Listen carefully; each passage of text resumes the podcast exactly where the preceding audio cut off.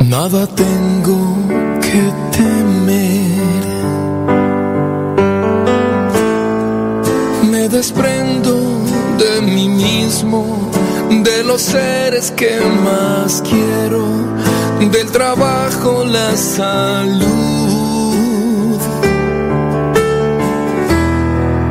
Me desprendo del aplauso, del placer, de las vanas posesiones, del poder. Me desprendo de mi vida. Te lo entrego todo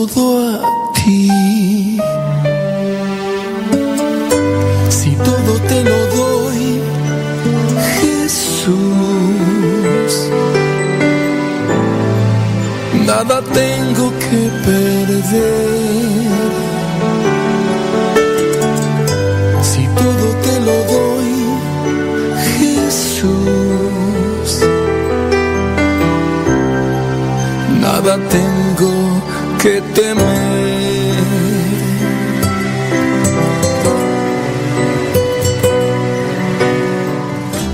Traigo hierba santa.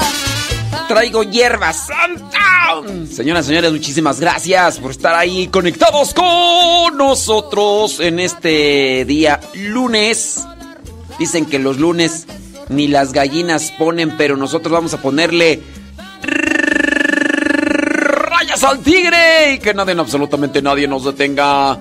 Recuerden que ustedes ya nos pueden mandar sus mensajitos y decirnos dónde nos están escuchando y si tienen preguntas. Ahorita vamos a responderles las preguntas porque aquí tenemos de todo un poco para el católico. Gracias, gracias, gracias, gracias. ¿Quién se levantó hoy con ganas de echarle enjundia? ¿Quién se levantó el día de hoy con ganas de, de, de, de, de conquistar el mundo? ¿Quién se levantó el día de hoy con ganas de, de triunfar? Porque ¿a qué venimos a este mundo? ¡A triunfar! No, no, no. Ya el, el, el- el Sotelo ya decía, ¿a qué venimos a este país? A triunfar. Era pues, hombre. Gracias. Arriba, arriba, arriba, arriba, arriba, arriba, arriba, arriba, arriba, arriba, arriba. Gracias, señoras y señores. Mando saludos a los que nos dicen dónde nos escuchan con todo gusto. Si nos dices dónde nos escuchas, puede ser que te ganes tu saludo. Marisela Pérez en Bronx, New York. Allá está Claudia Ramírez en Austin, Texas. Gracias. Allá Betty Galván en Springfield, Oregon. Saludos desde Torreón, Coahuila. Dice Olga Marina Barrera Mesa. Mesa. Mesa. Mesa que me está hablando. Saludos. Vamos a ver, dice por acá. Bla, bla, bla, bla, bla, bla, bla. Dice, ¿desde dónde tú? Montebello, California. Saludos a Henry Rodríguez. Saludos, dice por acá. Bli, bli, bli, bli, bli. ¿Dónde más? Déjame ver, es que... Es que hay muchos mensajes, pero no nos dicen dónde nos escuchan. Y si no nos dices dónde nos escuchas, ya bailaste las calmadas. Va, pues yo, yo advertí. Sobre advertencia, no hay engaño. Laura S. Juárez desde Austin, Texas, gracias. Desde Tijuana, Ernestina Fernández. Saludos desde Tapachula, Chiapas, Adelina Cautiño, gracias. Desde Charlotte, Florida, allá está Beatriz Cristóbal, gracias. José Luis Sa- Sayago desde Portland, Oregon. Saludos desde Fontana, California, Marta Avilés, gracias. Déjame ver, Carolina del Norte, Yesenia Rauda Valencia. Desde Unión de Tula, Jalisco, Guillermina Hernández. Ahí está pues. Saludos a los que traen dolores o dólares. ¿Qué, qué, qué? Traigo abre camino pa' tu destino. Traigo la ruda pa'l que sorduda. También traigo albahaca la Saludos a los que nos escuchan allá en la Merced, California. A los que nos escuchan allá en Stockton, California. A los que nos escuchan ahí en Modesto, California. A los que trabajan en la agricultura. a los que trabajan en el campo, en el field, en la yarda, a los que trabajan en la plomería, a los que trabajan en la herrería, a los que trabajan en los sistemas de refrigeración, a los que trabajan en donde más tú, en el roofing, a los que trabajan en la, en donde más, donde más, ah, en la costura, como no, a los que trabajan, este, en las oficinas, a los que trabajan en, en la radio.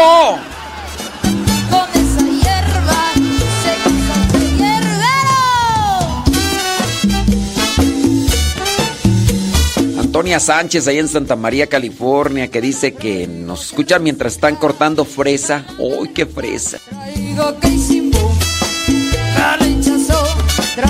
Abre camino, pa' tu destino traigo la ruda, pa' el que sorduda también traigo albahaca, pa' la gente... Hoy día 26 de eh, junio del 2023 tenemos Santonar. rápidamente nos vamos ahí a ver quién, a quién se celebra el día de hoy. Hoy se celebra San José María Escriba de Balaguer, fundador del Opus Dei. También eh, tiene la iglesia presente a San Vigilio, Vigilio de Trento, a San Rodolfo. Rodolfo fue obispo de Gubbio, también al santo David de Tesalónica, él fue eremita, al santo Atelmo, no, Antelmo, él fue obispo. También la iglesia tiene presente a quién más tú, a San José María Robles Hurtado, él fue sacerdote y mártir mexicano. Mexicano, chiquillos y chiquillas, allá de los de los cristeros y también hoy la iglesia tiene presente a San Pelayo Opayo de Córdoba. Pelayo, sube Pelayo, sube. Sube Pelayo, sube. Sube Pelayo, sube contigo, contigo. ¿Tienes preguntas, quejas, sugerencias, reclamos, peticiones? Bueno, pues es momento de lanzar tu cuestionamiento. Recuerda que dentro de las preguntas que nos hagas, pues no vamos a decir tu nombre, sí, para que no, pues, es que no vaya a decir, oye, ya, escuché que me estás ventaneando, hombre, no, hombre. ¿por qué me estás ventaneando ahí, a decir toda la gente, hombre? Ah. Y no, por eso no, por eso no decimos sus nombres, ya saben las vías de comunicación, señores, señores. Gracias. Nosotros nos encontramos acá en San Vicente Chicoloapan, Estado de México. Saludos. Acá en San Vicente Chicoloapan, cerquita de Chimalhuacán, cerquita de Los Reyes y La Paz, cerquita de Texcoco, cerquita de ¿de dónde tú? Iztapalapa cerquita de, de muchos lugares, nada más que pues, está cerquita, pero con este tráfico no, no, no, no es otra cosa.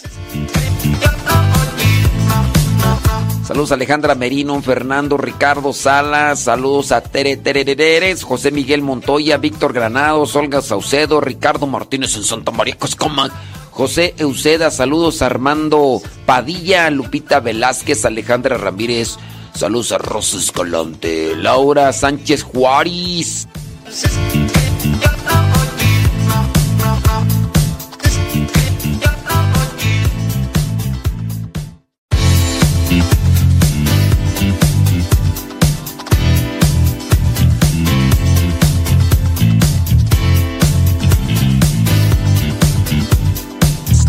Dice José Miguel Montoya que a los handyman. ¿Qué, qué, eso, ¿Qué hacen los handyman? Yo nomás me acuerdo de una película, Candyman, no se llama, ¿cómo se llama esa película? ¿Qué hacen los handyman?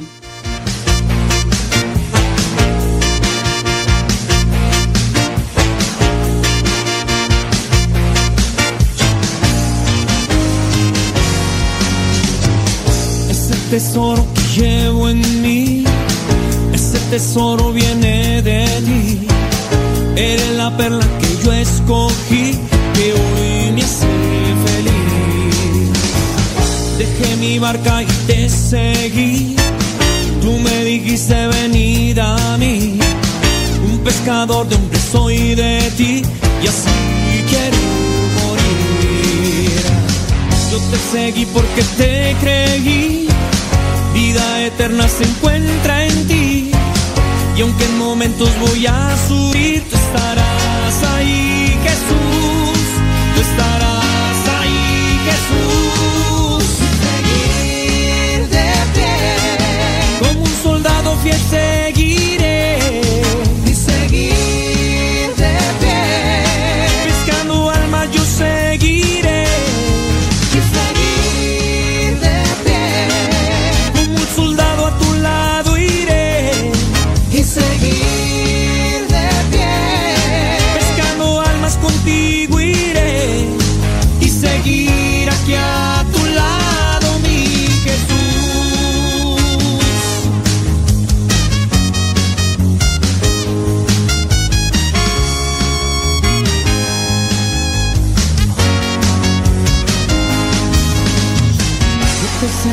Porque te creí. Vida eterna se encuentra en ti. Y aunque en momentos voy a sufrir, tú estarás ahí, Jesús. Tú estarás ahí, Jesús. seguir de pie Como un soldado fiel seguiré. y seguir de pie Pescando almas yo seguiré.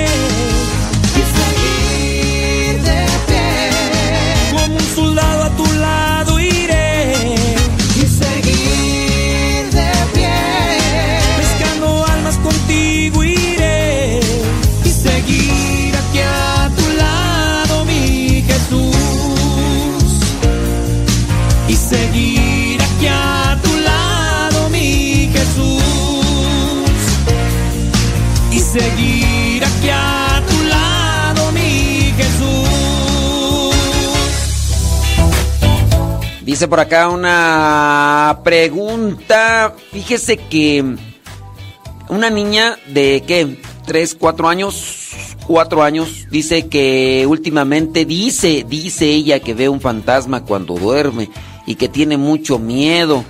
No quiere, dice que le apaguen la luz y le hemos explicado que no existe y que no hay nada, dice, y también le enseñamos el eh, y ni al baño quiere ir sola, dice. mm, dice, yo le enseño a rezar y le enseñé en la oración del Espíritu Santo, fuente de luz, ilumíname.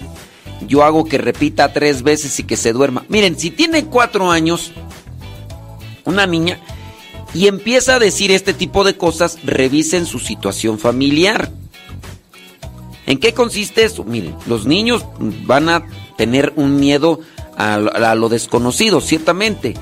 Pero miren, cuando los niños están recurriendo a un cierto tipo de temor, hay ausencias familiares que pues están dando y que por eso recurren a ese tipo de temor. No tanto porque vean o porque se les aparece algo, sino porque está sucediendo en su casa algo como ausencia que les está afectando dentro de lo que vendría a ser est- esta cuestión del, del sentirse acompañados y, y del, de la vida del lo que vendría a ser lo íntimo. Preguntaríamos, ¿será que la niña se siente abandonada? ¿Será que la niña mm, no está con sus papás? ¿Será que mm, los papás mm, van a tener otro niño y a lo mejor está buscando también dentro de esa cuestión natural buscar eh, atención? ¿Será que no está recibiendo cariño? Y no quiere decir que los niños digan, ah, ya sé que voy a inventar, voy a inventarme esto, voy a inventarme aquello. No, es cuestiones naturales, todos necesitamos afecto, todos necesitamos cariño y cuando no lo tenemos, eh, nuestro interior de una forma a veces sin prepararlo, de una forma incluso hasta espontánea va a buscar conseguir ese cariño.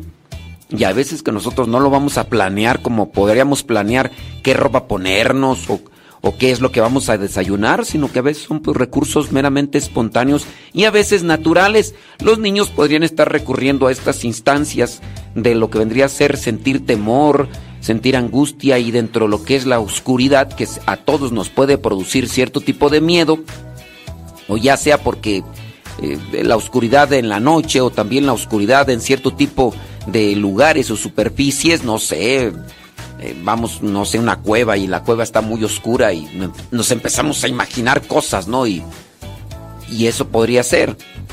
Ahí se tiene que revisar más bien cómo se encuentra mm, el entorno familiar.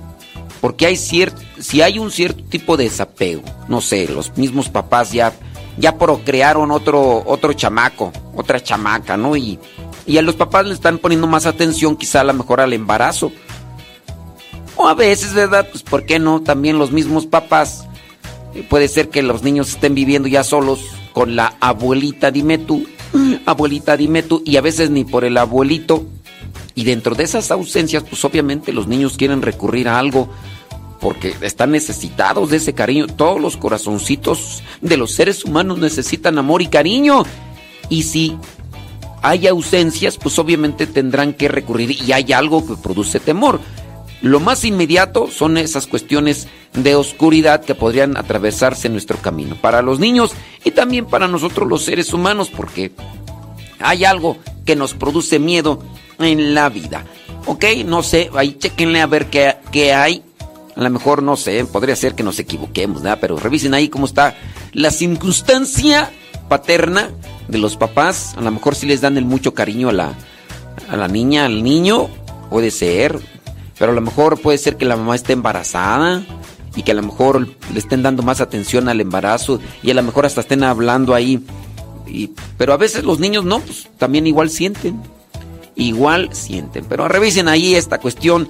Sí, la oración y todo siempre va a ayudar en todos, en todos los aspectos. No quiere decir que no, no hay que enseñarle a los niños a hacer las oraciones. Hay que enseñarlos también a tener confianza. Pero también revisen ahí el entorno de los sentimientos. Dice por acá otra pregunta, porque aquí tenemos de todo un poco para el católico. Dice, saludos, dice, mi pregunta es, ¿es correcto que el sacerdote después de proclamar el Santo Evangelio diga que por el Santo Evangelio nuestros pecados queden perdonados y enseguida diga que Dios los bendiga en el nombre del Padre, el Hijo y del Espíritu Santo? Gracias, Padre, espero escuchar su respuesta. Que si es correcto decir eso, algunos sacerdotes lo dicen más por una cuestión personal que por una cuestión litúrgica. Eso no se encuentra establecido dentro de la liturgia para poderse decir dentro de la Santa Misa. ¿Por qué lo dicen estos sacerdotes? Pues a veces es un recurso pastoral, pero recuerden que con la Santa Misa también se perdonan nuestros pecados. Oh my wow, qué bueno como lo dice, ya si no voy a confesar. No, sí. Con una oración, incluso puede ser la oración del credo, el acto penitencial, yo confieso, yo confieso ante Dios Todopoderoso, la proclamación del Evangelio también nos puede llevar a lo que vendría a ser el perdón de los pecados. El problema es que cuando se hace ese tipo de menciones, los sacerdotes no hacen una especificación.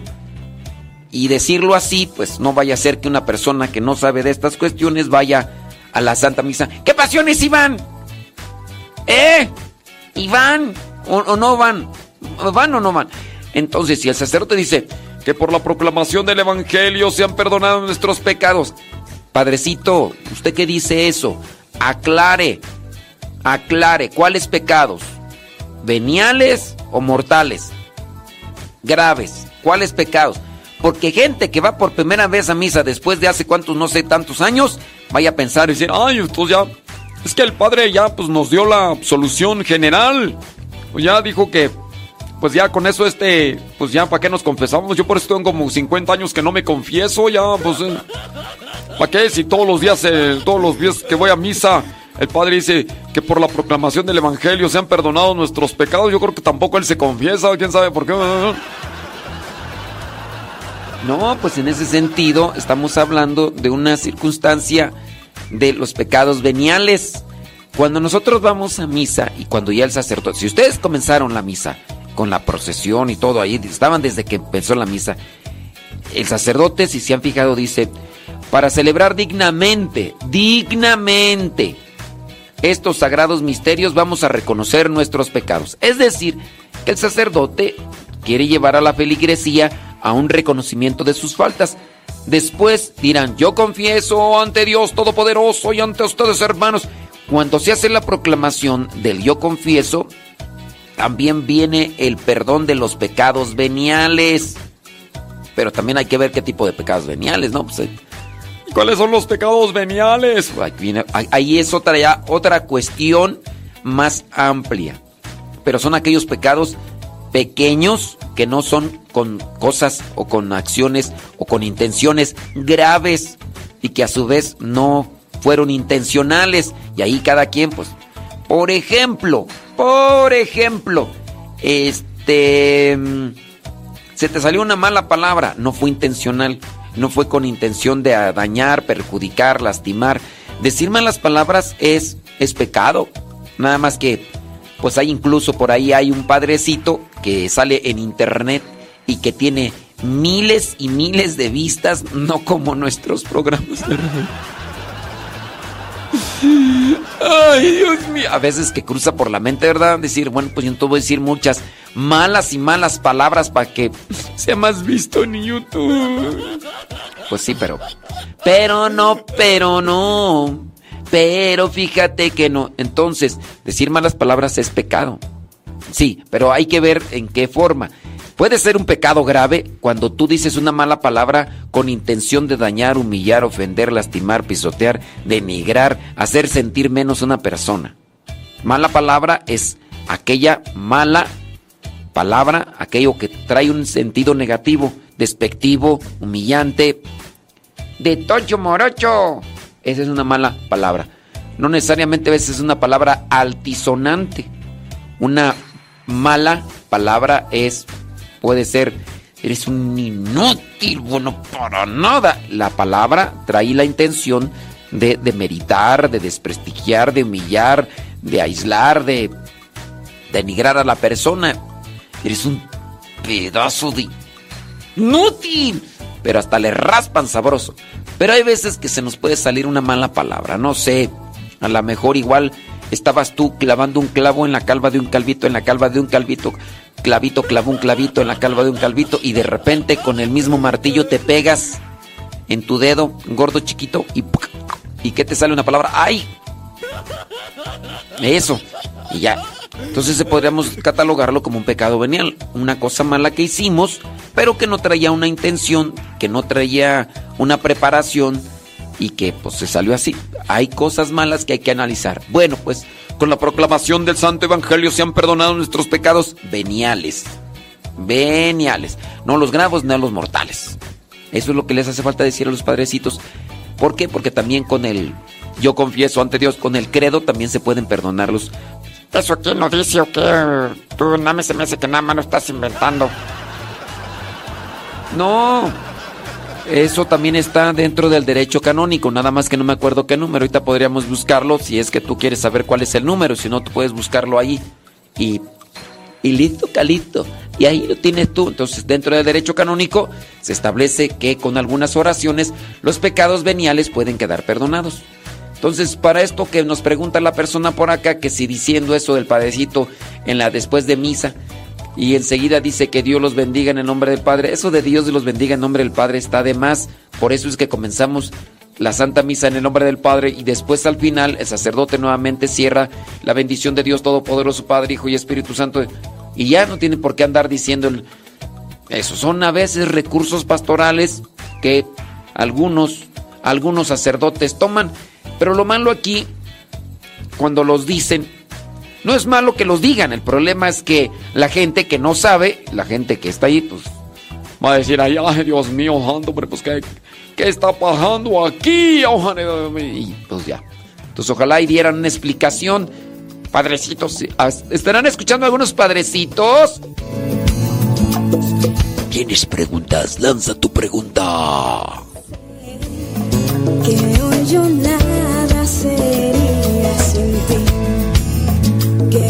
gracias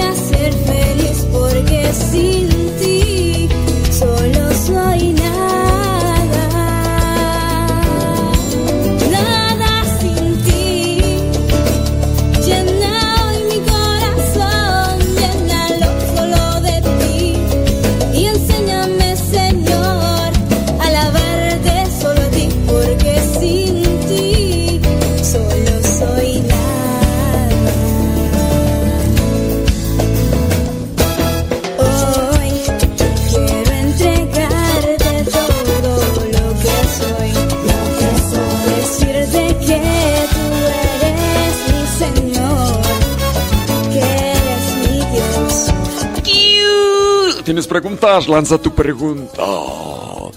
Y, y ahorita respondemos.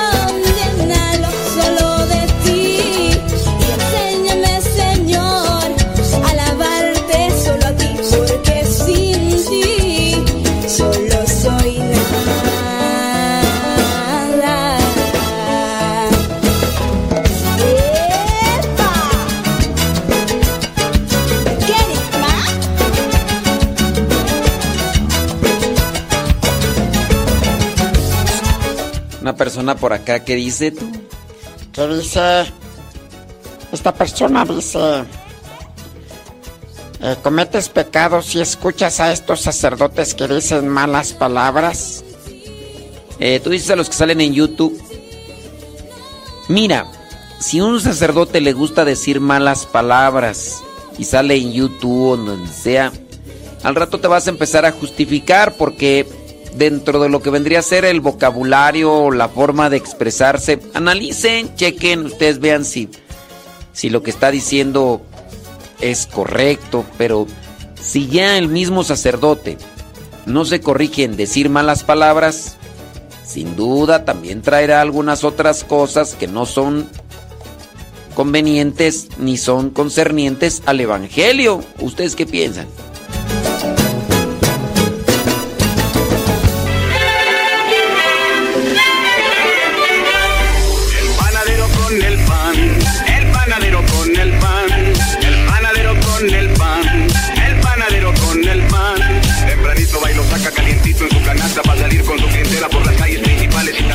Aquí tenemos de todo para el católico.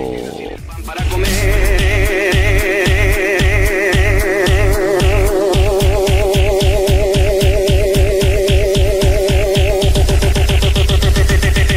Los cuernos, ¿qué pasó? ¡Iu! Los cuernos, ¿qué pasó? No, hombre, criatura del Señor. Criatura del Señor. Sí, pues es que el dedicarse, darle tiempo para escuchar a los sacerdotes que dicen malas palabras, pues quieras o no, hay cosas que no están. Sí, oye, si el mismo sacerdote, sabiendo que la misma palabra de Dios dice que no debemos decir malas palabras, las está diciendo, pues habrá otras cosas que el mismo sacerdote pasa por alto.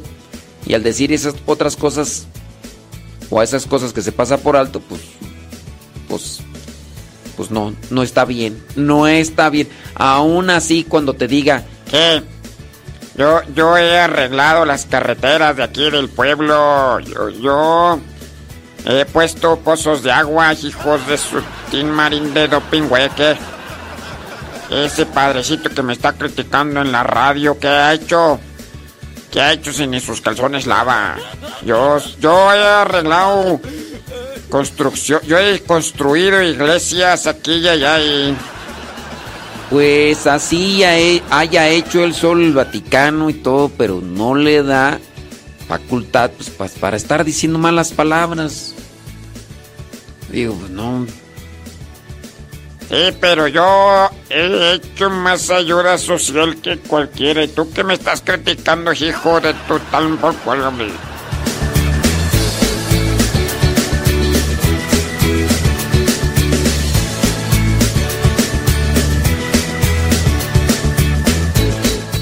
Ese padre sí habla con la verdad. Ese, ese padre habla las cosas como son. Ese padre sí no se anda con medias tintas. Eh, sí, sí, esos, esos padres son los que necesitamos en la iglesia.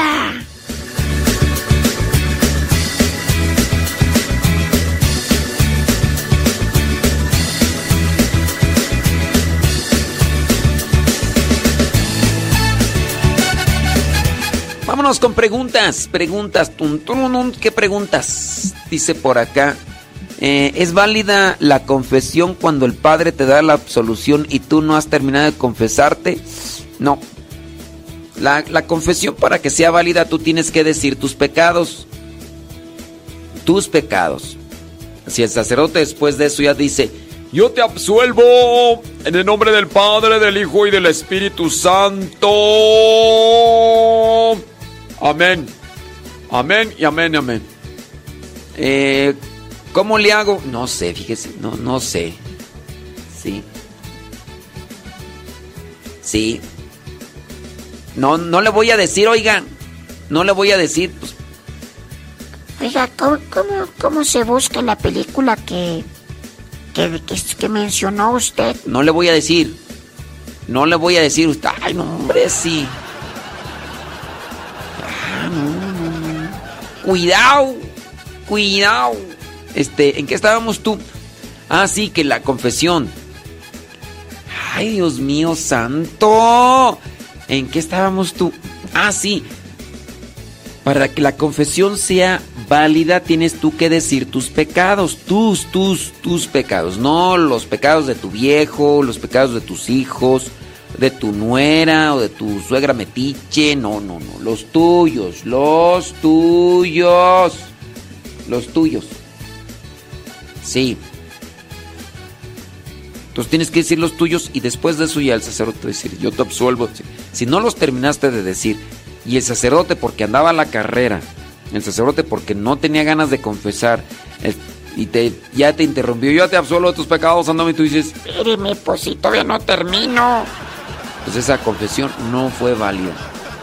Dice, una persona que llevan a la comunión a su casa, que ella ya no sale por su propio pie, pero una vecinita le dice que ella no debe recibir la comunión en su casa porque no, porque como la llevan a otros lados sí debería ir a misa, pero el problema es que su esposo no la lleva, ella sí pide que la lleven a misa, pero no la llevan la persona que la llevan la comunión y la, la persona a la que le llevan la comunión padece depresión y decir esto decidió ya no recibieron la comunión. ¿Qué? Es que no le entiendo, hombre. La pregunta, ¿está incurriendo en pecado al recibir la comunión en la casa? Ay, Dios mío santo. Es que, miren, aquí el problema es cuando me, eh, me hacen una historia y, y toda revuelta, no le entiendo. A ver, voy a leerla por siguiente ocasión. La situación es la siguiente, hay una persona que le llevan la comunión a su casa, porque ella no sale por su propio pie. Pero una vecinita le dice que ella no debe recibir la comunión. ¿La vecinita quién es? Oiga, disculpe. ¿Me puede dar el informe así completo? ¿Esa vecina quién es? Ella es ministra extraordinaria de la comunión, es catequista, o es la sacristana, o es la secretaria. O a lo mejor, pues digo, a lo mejor la señora ni sabe leer y... Hay también gente metiche. El problema igual puede estar en que la gente le hace caso a cualquiera que se atreve a abrir el pico y decir cosas. Es que una señora me dijo esto. ¿Y quién es esa señora? Pues una que me encontré allí y me dejó inquieta. Pero, ¿quién es esa? Es que esa señora me dijo que dos más dos no son cuatro, que son eh, 38. Y yo la verdad, pues no sé, tengo... ¿Pero quién era esa señora? No, no sé. Es que esa señora me la encontré en el camino. ¿Pero esa señora fue a la escuela? Le digo que no sé. Pero no, dos más dos son cuatro. Ay, no, pero ¿us- ¿usted estudió matemáticas? Pues no, pero aquí tengo la calculadora a un lado. Sí, pero es que yo quiero saber por qué esa señora me dijo que 2 más 2 era 32. Sí, pero mire, usted tiene que cuestionarse cuando una persona le hable de esas cosas y que se pueda comprobar que esa persona estudió y todo. Si usted le está haciendo caso a esa vecina chismosa, mitotera, argüendera, eh, sembracizañas, amarranavajas, que ni va a misa y está diciendo ese tipo de cosas, usted tiene la culpa porque le está haciendo caso a alguien que no tiene conocimiento de la situación. Digo, si una cosa hubiera sido que el sacerdote, el diácono, una religiosa, un, misionero le hubiera dicho eso, ahí entonces sí cuestiónese. Aquí es una vecina mitotera chismosa que a lo mejor anda hasta con la satán muerta y usted le anda haciendo caso. Ay, es que me inquietó. La verdad es que yo no sé si le hago caso no. No le haga caso, Ay, pero es que ¿cómo le hago caso? Porque... no le haga caso. Ay, es que a mí me inquietó mucho. Yo, ay, no he podido dormir desde ese día. No he podido dormir desde ese día. Yo, ay, no, yo, Dios mío. Pero a ver, yo soy padre, yo le digo que no le haga caso. Ay, no, pero usted no. A usted no le hago caso. A mi vecina mi totera chismosa. De hecho anda con la luz del mundo. Y también este.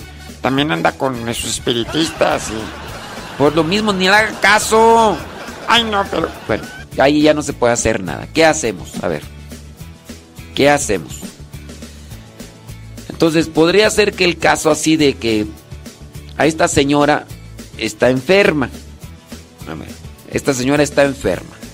No puede salir por sí sola. La llevan a otros lados, pero no la quieren llevar a misa. Le llevan la comunión hasta su casa. La vecina anda ahí de amarra navajas, amarra cizañas y le dice que ella no puede recibir la comunión, que como si sale a otros lados si no va a misa, como si la llevan a otros lados si no va a misa. Miren, cuando una persona está recibiendo la comunión, los ministros extraordinarios de la comunión deben de cerciorarse que las personas que están recibiendo la comunión en sus casitas o en los hospitales estén previamente confesados que se hayan confesado recientemente. Por lo mismo, también los ministros extraordinarios tendrían que buscar que el sacerdote vaya a darles la confesión. Y los sacerdotes que están encargados de estos ministros extraordinarios tenían que preguntarle, a ver, este, ¿a quién estás llevando la comunión? ¿Por qué se la estás llevando a esta persona que está? Oye, ya se confesaron. Eso tendrían que ser los sacerdotes de estas parroquias. Aquí la cosa tendría que arreglarse con los ministros extraordinarios de la comunión para que ellos lleven a su casa lo que vendría a ser el sacerdote, a la casa de la persona. ¿eh? Sí, es que acá no le entiendo. Ese mensaje está así como medio revuelto y todo. Pero el problema es que su esposo no la lleva. Si pide que la lleve en misa, pero no la llevan. La persona a la que la llevan la comunión padece depresión y decir, esto ya decidió, ya no recibieron la comunión en casa. Aquí la cosa es, díganle a la ministra extraordinaria de la comunión que hable con el sacerdote para que vayan y la confiesen y así, pues, si ella no puede ir a la misa, pero que sí esté confesada, ese vendría a ser el detalle. Ese vendría a ser el detalle. Una adoradora y tiene muchos retiros. Ella decidió ya no recibir la comunión en su casa. En casa. Miren, es que aquí les digo, aquí hacemos un enredo. Mm, hay personas dentro de la iglesia que sí puede ser que sean adoradoras. ¿Y qué? El hecho de que sean adoradoras o que pertenezcan al grupo de adoración nocturna o que, o que sean personas que están yendo a la adoración a, a Jesús de Eucaristía, eso ya las hace conocedoras de la doctrina y de las cosas de Dios. No, eso no las hace. Que va a muchos retiros. Pues quién sabe a qué irán, a lo mejor nada más va a amarrar navajas.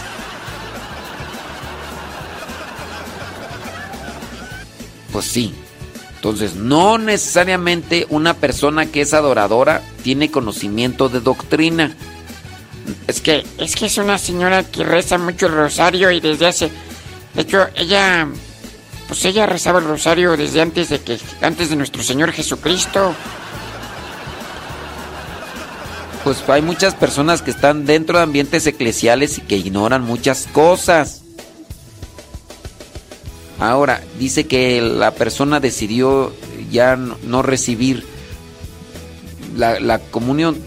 Aquí es un trabajo que tienen que hacer los ministros extraordinarios de la comunión. Los ministros extraordinarios de la comunión tienen que analizar cada situación y llevar a un sacerdote para que les dé la confesión a quienes estén impedidos de moverse por sí mismo y que no los lleven a la Santa Misa. Sí, ándale, usted que me mandó la pregunta, vaya ahí con el ministro extraordinario y dígale que si ya le llevó el sacerdote o, o dígale a esa vecina, usted también, dígale a esa vecina que si quiere el sacerdote y usted vaya allí con el sacerdote de su comunidad, dígale, es que esta señora, esta señora quiere confesarse, padre, no sé si usted podría ir allá. ¿Sí? Ándele, póngase a hacer algo también usted.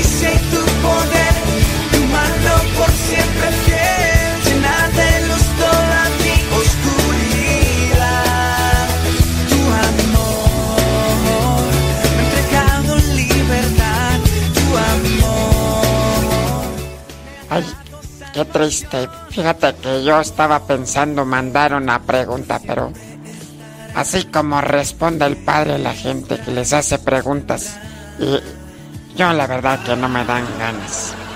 Mejor me quedo más burra. En la ignorancia, pero yo no voy a mandar mis preguntas para que no me traten de esa manera. me sostendrá.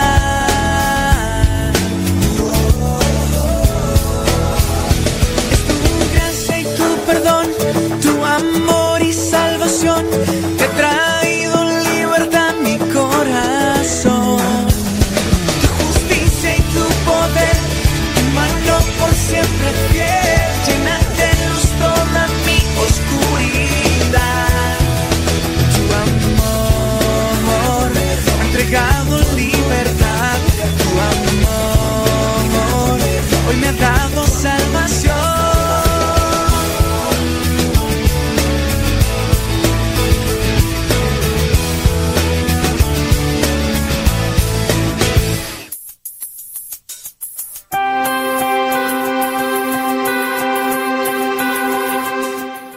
Hacen acá una pregunta, dice, ¿a quién le deberíamos de tener miedo por lo que dice el Evangelio? Ay, no me acuerdo qué dice el Evangelio. Déjame buscar acá porque... Mateo capítulo 10 versículos 20. ¿Qué. Mateo 10. Mateo 10, déjame ver dónde dice... ¿Dónde dice eso? Bli, bli, bli. Ujú. Bla, bla, bla. Dice, no tengan miedo de los que matan el cuerpo, pero no pueden matar el alma. Teman, teman más bien al que puede hacer perecer alma y cuerpo en el infierno. Que dice que, que la, la persona que está escribiendo eso pues, está confundida. Que porque escuchó a otra persona que interpretó que a quien le deben de a quien se le debe de tener miedo es a Dios. Cuando dice aquí, teman más bien al que puede al que puede hacer perecer alma y cuerpo en el infierno. Y pues también dentro de lo que vendría a ser la interpretación, pues que unos dicen que hay que temer más a Dios y hay otros que dicen que hay que tenerle más miedo al diablo. Y entonces la persona se confunde. Entonces dice, pues ¿cuál es la verdad? No tengan miedo de los que matan el cuerpo, pero no pueden matar el alma. Teman más bien al que puede hacer perecer alma y cuerpo en el infierno. ¿Qué es lo correcto? ¿Tenerle miedo a Dios o tenerle miedo al diablo? ¿Quién es el que puede hacerte perecer en el infierno con alma y cuerpo? ¿Dios o el diablo? Ahí vamos a poner a trabajar a esta persona que nos hace la pregunta. Ahí la vamos a poner a trabajar. Ahí la vamos a poner a trabajar pues, para que le eche coco. ¿Quién es el que te hace perecer en el infierno tanto con el cuerpo y el alma? ¿Dios o el diablo? Bueno, Cabo ni nos está escuchando, pues para que él responda, ¿verdad?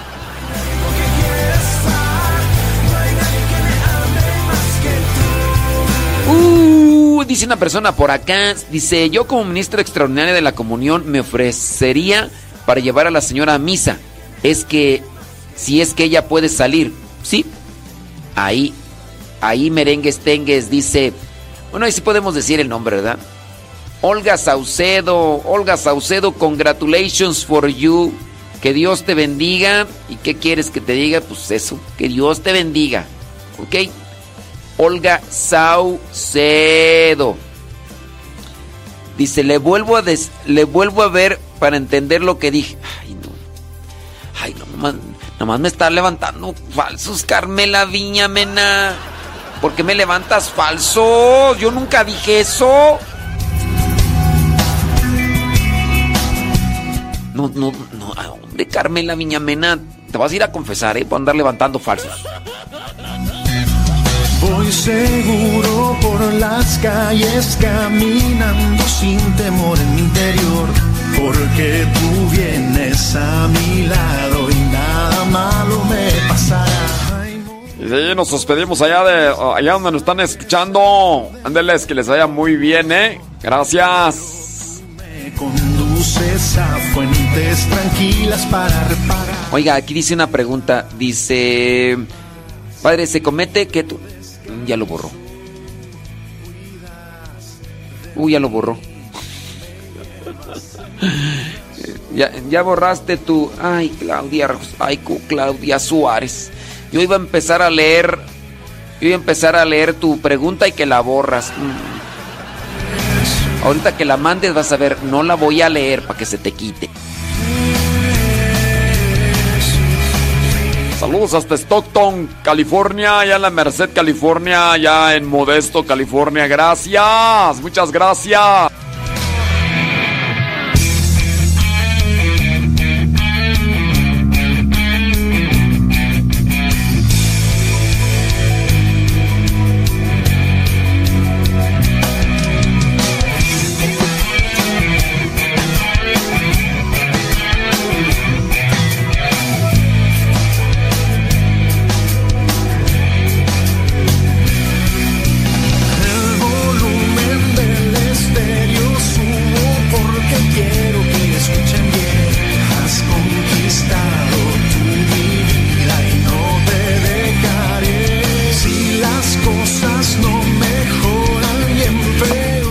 Regresando al cuestionamiento que nos hace una persona, ¿verdad? Que pues, está confundida y no... Aquí, ¿quién es la persona? ¿Quién es la persona que, que hace... Bueno, más bien no, no es la persona, más bien. Aquí con relación a no tengan miedo al que mata el cuerpo, pero no puede matar el alma. Teman más bien al que puede hacer perecer alma y cuerpo en el infierno. ¿Quién es el que hace perecer alma y cuerpo en el infierno? ¿Dios o el diablo? Porque acá la persona pues está confundida porque dice que escuchó a alguien que dijo que el que hace perecer alma y cuerpo en el infierno es Dios. Y que otros han dicho que es el diablo. Entonces, pues dice, ¿a quién le hago caso?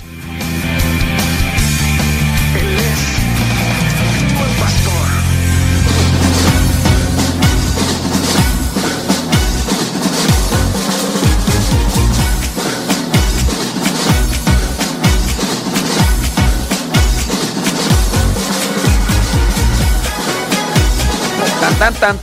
¡Chuy! Saludos, Chuy. Chuy. Dice... Pregunta, yo voy a donar un mantel litúrgico rojo, pero ya leí lo relacionado al mantel y solo se permite el color blanco y de lino. ¿Qué me puede decir? Regalo el rojo con decorado con decorado oro. Es para el rancho y como fiesta de San Pedro. Ujú. Pues miren, es que el mantel en sí es blanco.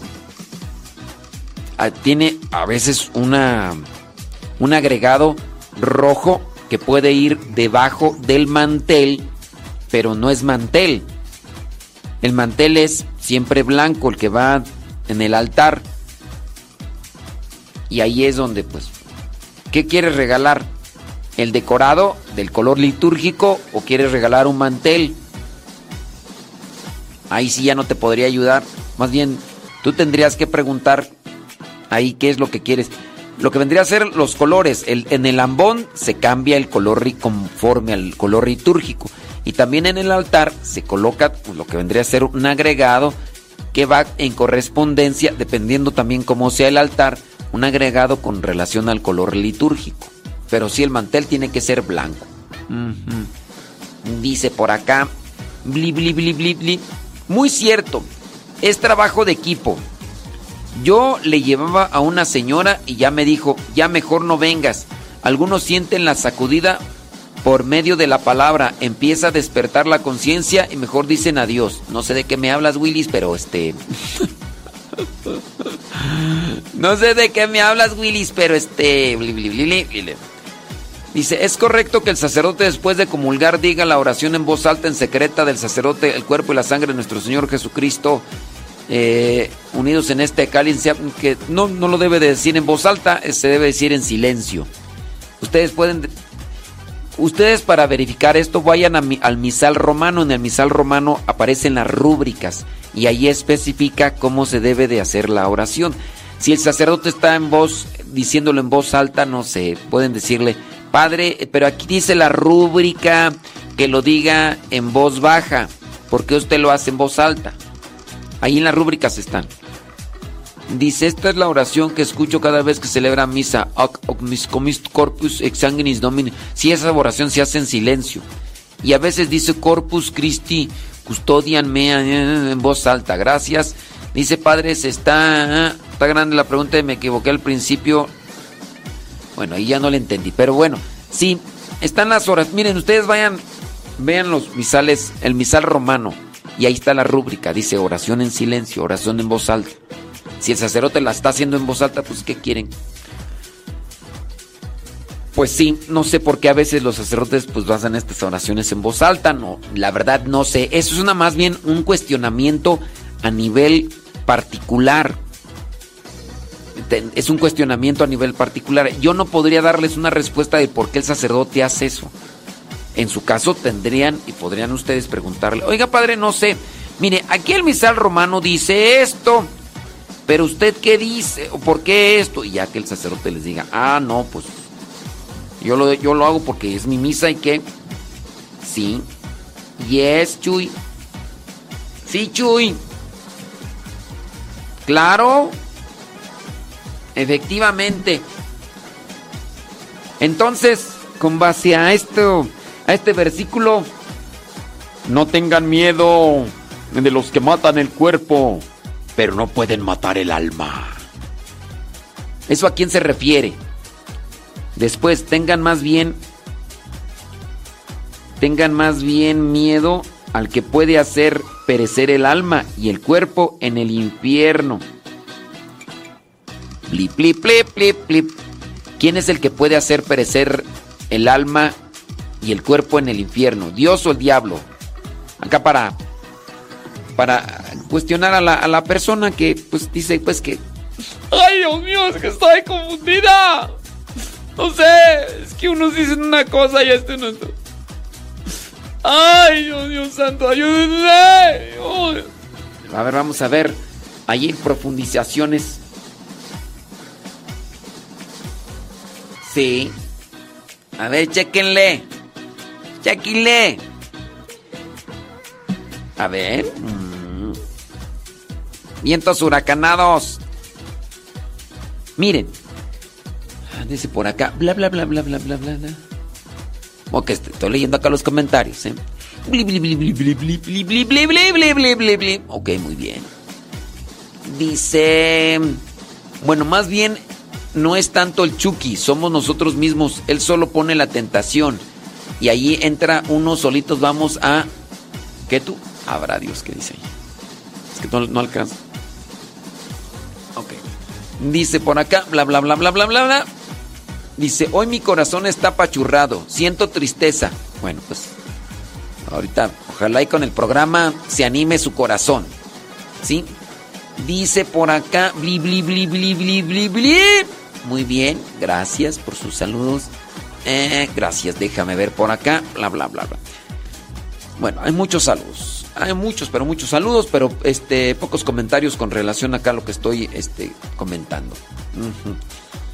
Dice, Dios no quiere la muerte del pecador, sino que se arrepienta y viva. Deduzco entonces que el diablo es el que nos puede mandar al infierno por mi propia voluntad de vivir en el pecado o me equivoco. Acepto su regaño, dice. Ay, acepta mi regaño. Ándeles pues, miren. Vámonos a hacer unas cuestiones de hermenéutica. Vamos a hacer unas cuestiones de hermenéutica, ¿sí? Por eso es muy importante que acepten la invitación a participar de cursos de Biblia para ir conociendo lo básico y después ir subiendo poco a poco. Cuando ya ustedes hayan tomado los nueve cursos de Biblia que ofrecemos los misioneros servidores de la palabra. ¿Se ofrecen en línea? No, tiene que ir a una de las casas porque en línea ni usted está en línea. ¿Para qué se hace? Sí. Entonces por eso y muchas cosas más, ojalá y acepten. Pero bueno, uno invita y la gente toma sus decisiones con relación a la hermenéutica.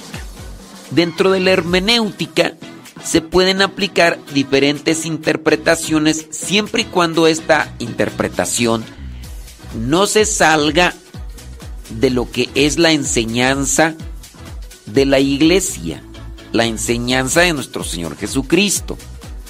Las interpretaciones o la hermenéutica, que eso es lo que significa, la hermenéutica puede ir en diferentes direcciones, siempre y cuando no sea algo anticristiano, antidoctrinal y que a su vez también esté en los lineamientos conforme a la teología o al estudio que se hace de las Sagradas Escrituras. Veamos, no tengan miedo de los que matan el cuerpo. Los seres humanos podemos acabar con la vida de otros seres humanos. Pero, ¿qué es lo que muere? El cuerpo. Nosotros podemos tener miedo a las guerras, a la persecución. ¿Por qué? Porque cuando matan nuestro cuerpo, se acaba nuestro caminar en este mundo. Eso, eso le tiene uno miedo. No hay que tenerle miedo, pues, a los que solamente matan el cuerpo. Dice ahí, pero no pueden matar el alma. Sí, el alma no la pueden acabar.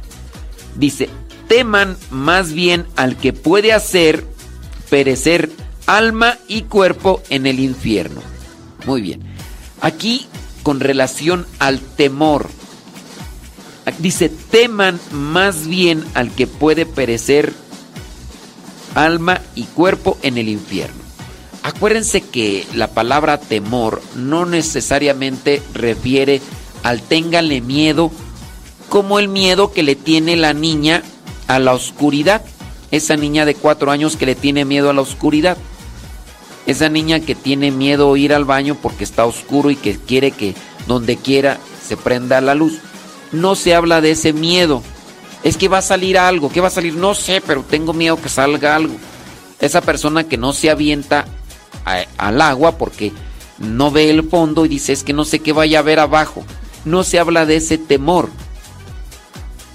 Aquí estamos hablando de una situación de tener cuidado. Acuérdense que hay uno que se le llama santo temor de Dios y no es tenerle miedo a Dios. Vamos a la etimología de la palabra para tratar de acomodar más estas interpretaciones que pueden ayudarnos a acomodar nuestra vida espiritual. Etimología de temor. ¿Ok? Ya, ya, ya encontré el diccionario. La palabra temor viene del latín timor, que se deriva del sufijo or indicativo resultado como en amor y dolor, del verbo timere, temer. Y aquí también vendría a ser tener cuidado, tener cuidado y tener también precaución. Entonces, el temor vendría a ser un cierto tipo de precaución. Teman más bien, hay que tener cuidado más bien del que puede hacer. Cuando yo digo tener cuidado o tener temor, precaución, es hacerle caso. Precaución, hazle caso. Tengan o háganle más bien caso a aquel que puede hacer. Que no te domine el miedo, Jesús dirá en algunos momentos. No tengan miedo. Y eso lo dirá en muchos momentos. No tengan miedo. Mm, fíjense que el versículo 26 de este mismo capítulo de Mateo dice, no tengan pues miedo de la gente. Y ya después dice, teman más bien al que puede hacer. Hay que tener su resguardo y su cuidado. ¿Quién es el que puede hacer perecer alma y cuerpo en el infierno? El que puede y determina. Podemos hacer la hermenéutica en dos lados. Yo voy a tener cuidado del maligno, porque el maligno me propone cosas que me llevan al infierno. No me voy a acercar a la boca del lobo. Ahora, también voy a hacerle caso a Dios. Voy a obedecerlo. Porque también, si yo no le hago caso a Dios, Él como juez, al final podrá decir, tú no me hiciste caso, así que benditos aquellos, benditos, ¿cómo va tú? Ah, Benditos de mi Padre los que hicieron caso, pasen a mi derecha. El juez supremo, Jesucristo, dirá que los que se portaron mal irán a la izquierda, porque esa fue su decisión, no hacerle caso a Dios. Y los que decidieron hacerle caso a Dios pasen a la derecha, los de la izquierda al fuego del infierno. Entonces, la hermenéutica aquí podría aplicar en dos sentidos. En tanto que el maligno propone la tentación y cuando nosotros en libertad hacemos caso a la tentación, nuestro final o el resultado de aquellas cosas que nosotros hemos determinado nos van a llevar. Entonces hay que tener cuidado y no acercarnos a la boca del lobo porque eso nos puede dar también un resultado que vendría a ser en cuestión al estar en el infierno. Pero también hay que hacerle caso a aquel que viene a ser el juez de nuestras acciones con relación a no obedeciste, pues como no obedeciste, vas del lado izquierdo, obedeciste, vas del lado derecho. La hermenéutica no es única en el sentido de decir esto es y no hay más. La hermenéutica puede dar una interpretación dentro de lo que vendría a ser un algo bueno o cuestionable para diferentes momentos. Aquí la hermenéutica no aplicaría solo y únicamente para decirle hay que tenerle miedo al diablo o hay que tenerle miedo a Dios. A Dios no se le debe tener miedo, pero dentro del temor de Dios es hacerle caso.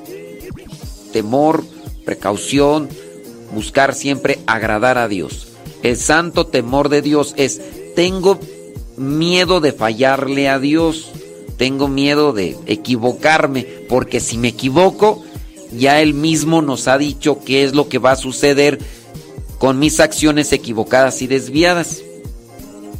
Pero también hay que tenerle miedo y distancia al chamuco, porque con sus tentaciones nos puede llevar a caer nos puede llevar a apartarnos de los caminos de Dios.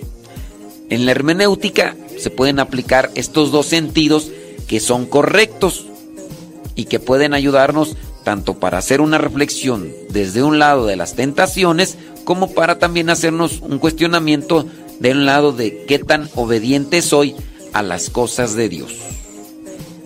¿Sí? ¿Confusión, duda? Dice, no, Dios no quiere la muerte del pecador, sino que de repente... Bla, bla, bla. Ok, ya, ya ahí está mi respuesta. Y ahí ustedes pueden poner más comentarios y lo demás. Y espero que eso, eso pues les haya ayudado un poquito. Dice por acá, bli, bli, bli. Dice... Dice, pero no solo dice que... bla, bla, bla, pero no solamente obedecer, sino por el mismo amor que nos lleva a hacer el bien. Dice, y ahora la hermenéutica. Ah, en Mateus 25 del 32 al 46, que es, me imagino, el, el pasaje donde habla sobre benditos, vengan benditos de mi Padre, los que hicieron, los que dieron, ayuda al necesitado y vayan al fuego eterno los que no hicieron caso. Sí, no solamente es una obediencia, sino pues amar, porque el que ama buscará hacer lo que agrada a Dios y lo que nos ayuda a nosotros. Entonces, pues por ahí trabajemos, ¿no? Dentro de estas cosas, buscar amar a Dios y buscar alejarnos de aquel que nos hace sufrir en el infierno, que es el maligno. Y a ese, pues, hay que tenerle distancia, porque ese no se anda con, con cosas, ¿verdad? ¡Ay, Jesús de Veracruz!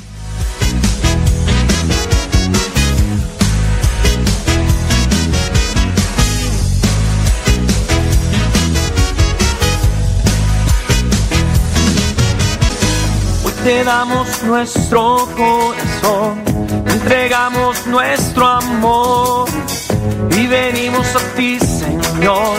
Queremos ser tocados por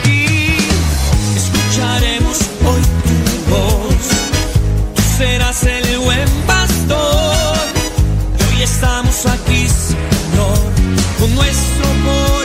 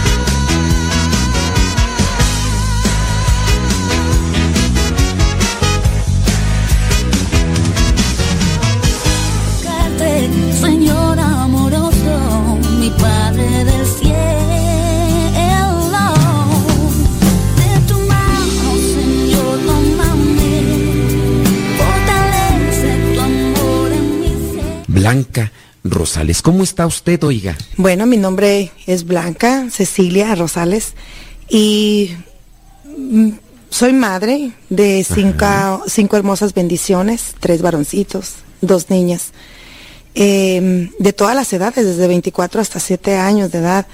Y pues eh, soy sacramentada, pero estoy separada de mi esposo.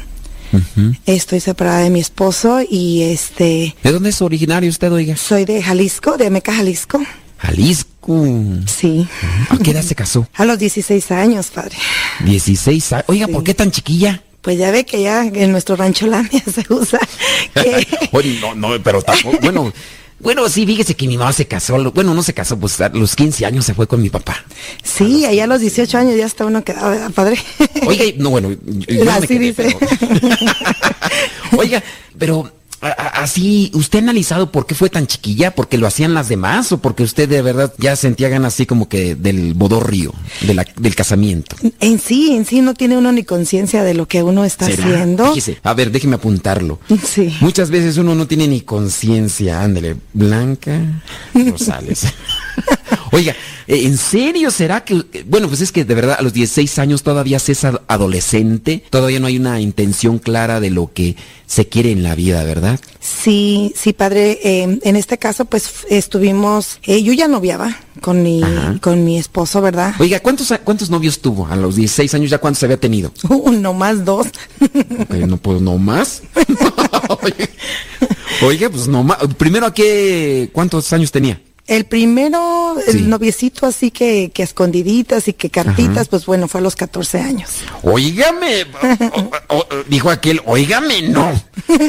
¿Cómo que a los 14 años, oiga? Y bueno, pues bien chamaca. Chamaquista, muy chamaquita. Y pues bueno, ya cuando ya estaba yo noviando con, con mi, con mi esposo, pues Sí. eh, su papá y mi papá se trabajaban juntos, se conocían y pues como que quedaron en un común acuerdo, pues vamos a casar a nuestros hijos, pues oh, vamos a casar a nuestros hijos. Oiga, pero ¿se casaron bien o, o se casaron porque pues pa- pasó algo? No, no, no, bien, bien. Ok, la pidió y todo. Sí, todo, todo Pero estuvo. 16 años, oiga, Sí. chamaca. Sí, el ¿Y a poco luego 18 la casaron por la 16. iglesia? Sí, por la iglesia y pues eh, a todo, a las dos leyes, ¿no? Ese mismo día. Ajá. Ujú.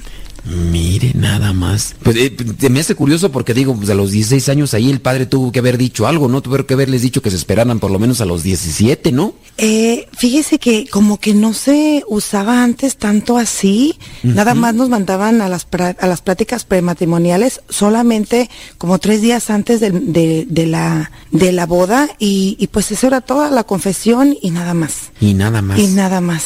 Eso es lo, lo- la preparación que yo tuve antes de mi boda. O- oiga, usted, eh, mm, sus hermanos, ¿cuántos hermanos tiene? O eh, cuando estaban en la casa, ¿cuántos eran? Bueno, yo vengo de una familia disfuncional, de un padre alcohólico, eh, eh, de una madre pues emocionalmente pues y espiritualmente pues está eh, por los suelos, sigue estando pues mi madre, ¿verdad? Seguimos orando por ella, pero bueno, ella Le, este, le afe- afectada por la situación del, de- del esposo, de su del papá. esposo, del alcoholismo y las drogas de mi papá. Eh, mi, fuimos, somos seis hermanos y yo soy la mayor de seis hermanos. Seis. Entonces, dice que también drogadicción. Sí, hubo alcoholismo y drogadicción por parte de mi papá. Ujú. ¿Y ustedes se dieron cuenta de la drogadicción o fue eso ya hasta después cuando les dijeron que le mezclaba las dos cosas? Sí, eso ya fue demasiado, eh, ya, ya, últimamente, porque en realidad nosotros, este, no conocíamos, pues no se escuchaba antes eh, las drogas eh, ahí en nuestro rancho. Yo vengo de la Sierra de Jalisco y pues no se escuchaba. Más que nada era nomás que el tequila y que andaban borrachitos por ahí en las calles, pero no se, no se escuchaba mucho eso. Y cuando se escuchaba hablar de, de las drogas, pues era algo muy drástico. Y, y pues ya nos venimos dando cuenta que mi papá pues también le hacía eso. Cuando yo ya, ya me vine a este país y que empecé a ver, a visualizar a mi padre pues de diferente manera. Oiga, pero regularmente entonces, si la droga medio los, así como que los alenta, eh, y, y el- en, en el alcohol, pues allí se hacía una combinación media chistosa, ¿no? Sí. Porque, pues bueno, el alcohol a veces tiende así como que a hacérselos un tanto agresivos o, o, pues, tienden así como a sentirse superiores. Sí, o- mi padre era demasiado celoso y, y pues Sí. golpeaba a mi mamá. Yo aborrecía los fines de semana. En sí aborrecía los fines de semana porque ya de- llegaba el viernes y yo decía, híjole, ya viene el viernes y ya va a venir mi papá y va a venir borracho, va a, llegar- va a pegarle a mi mamá. Y pues eh, todos mis hermanitos se quedaban dormidos, yo era la más grande y me quedaba al lado de mi mamá, siempre esperando que mi papá llegara porque ya sabía que iba a armar ahí la refusilata, ¿no? Ajá. O- o- y, y- y le pegaba así a, a golpes y, y casi todos los fines de semana. Claro que sí, casi todos los fines de semana y, y este eso fue al principio, pero ya después fue creciendo más su alcoholismo y después la agarraba por por este por muchos días e incluso nos él llegó a abandonarnos a mi mamá y a todas las, criaturas por cuatro veces en la vida que yo me acuerde, cuatro veces en la vida y quedamos solitos y pues eh, como mayorcita asumí la responsabilidad de ayudarle a mi madre eh, trabajando eh, para mantener a mis hermanitos y, y, este y darles lo necesario, darles estudio, hasta el grado que pues me tuve que emigrar aquí a aquí a los 14 años de edad, a- aquí a este país para ¿En, en ayudarle. qué trabajaba usted eh, eh, para poderles ayudar económicamente? Bueno, eh, desde los nueve años empecé a trabajar con mi madre y, y ¿Y la escuela, oiga? Pues iba nada más a la primaria. Iba O sea, nada más terminó la primaria. Sí, nada más terminé la primaria. Y, y después entonces la chamba, ¿en qué era lo que le hacía? Eh, me iba a planchar con mi madre. Eh. Ella este, le ayudaba a una señora y pues yo planchaba, planchaba toda la ropa. Pero, pero su mamá hacía otras cosas de quehaceres domésticos. Sí, quehaceres domésticos. Eh, ayudábamos, sí, casi por lo general las labores domésticas, eh, torteando, haciendo tortillas Sí. para vender, ah, lavando ajeno, ¿verdad? Lavando a- ajeno, sí. Y, y- pero mientras ustedes andaban haciendo estos, los niños, sus hermanos, Bueno, pues ellos se quedaban con mi otra hermana, la, la menor que yo, y, y este, y pues en sí, este, fue una carga dura, fue una carga dura y fue, y yo ahí me fui ahí llenando pues de, de egoísmo, ¿no? De, de ira conmigo mismo, con mi papá, le, me- le fui aga- agarrando mucho rencor a mi padre, a mi madre, porque pues en sí, aunque yo haya asumido la responsabilidad, pues eran golpes de mi madre porque se desquitaba pues con, conmigo, ¿no? Eh, lloraba un niño y pues eh, Blanca cuidaba que no, no llorara ningún hermanito porque ya sabía que me iba a volar por ahí un guamazo de mi madre, entonces... o sea que eh, usted era el que la, usted la, la lle- la llevaba por alguna otra cuestión. Sí, fui como mamá, como mamá chiquita de mis Ajá. hermanos, sí. O sea que ent- entonces su papá golpeaba a su mamá y su mamá pues obviamente entraba en tensión y estrés y presión y al final se desquitaba pues con sí, usted. Sí, sí, al final, este, pues a todos nos pegaba, pero yo fui, yo creo que yo fui la con la que más, este, más ella desquitaba pues toda su frustración, ¿verdad? Y le fui agarrando muchísimo resentimiento a mi madre también, este, al grado de que pues yo ya, yo yo quería salir de ahí de mi casa. O- oiga, diciendo eso usted, el hecho de que usted se haya casado tan chamaca, ¿no fue como una salida? Así como que ya mejor me chispo de aquí. Sí, sí, sí, sí. Inclusive eh, cuando yo me vine para acá, que empecé a trabajar, pues eh, solamente eh, eh, trabajé para mandarle a mi madre y después como al año me regreso a México, al año y medio me regreso a México, eh, conozco a mi esposo, me caso con él eh, rapidito, fue rápido, este, por, co- por, por como un acuerdo de mi padre y de, y de su papá de él y este y yo vi esa salida, ese escape, porque fue el primerito que, que ahora sí que me llegó, ¿no? El, el primerito que me dio esa sonrisa, esa delicadeza, esas palabras. Y, y en sí, pues de mis padres nunca tuve eh, palabras, ni, ni abrazos, ni besos. Oiga, ¿y, y con quién se fue a los 14 años? Digo, pues estaba muy chiquilla. Eh, pues mire, eh, curiosamente mi padre fue el que me trajo. Eh, fue el que me trajo, me, me dejó hasta Tijuana y pues de ahí pues ya, ya este, ya mi tío ya tenía todo preparado para pasarme para acá, para este país. Pa- pero pasó así, pues, cruzando. Cruzando, sí. Ok. Sí, pero, o sea que su papá se regresa para Jalisco. sí, él se regresa. Nada más me viene a traer a trabajar y se regresa. Ándele. Pero lo bueno que el tío ya tenía todo arreglado. Sí, ya tenía. Oiga, todo. pero es bien difícil que una mujer, y digo, chamaca, de repente quede ya expensas. ¿El tío cruzó para que irse con usted así, eh, acompañarla o tenía todo arreglado nada más así como Sí, que... tenía arreglado porque usted sabe que eh, arreglan para que alguien, alguien Sí, más sí, sea sí. la, la, la persona Oiga, pero de que me todas maneras, Sí. pues es que de, de decirle a otra persona, ¿sabes qué? Pues ahí te va a llegar una muchacha de 14 años y pues tú ya sabes, pásamela. Sí. Eh, la- es, es peligroso, ¿no?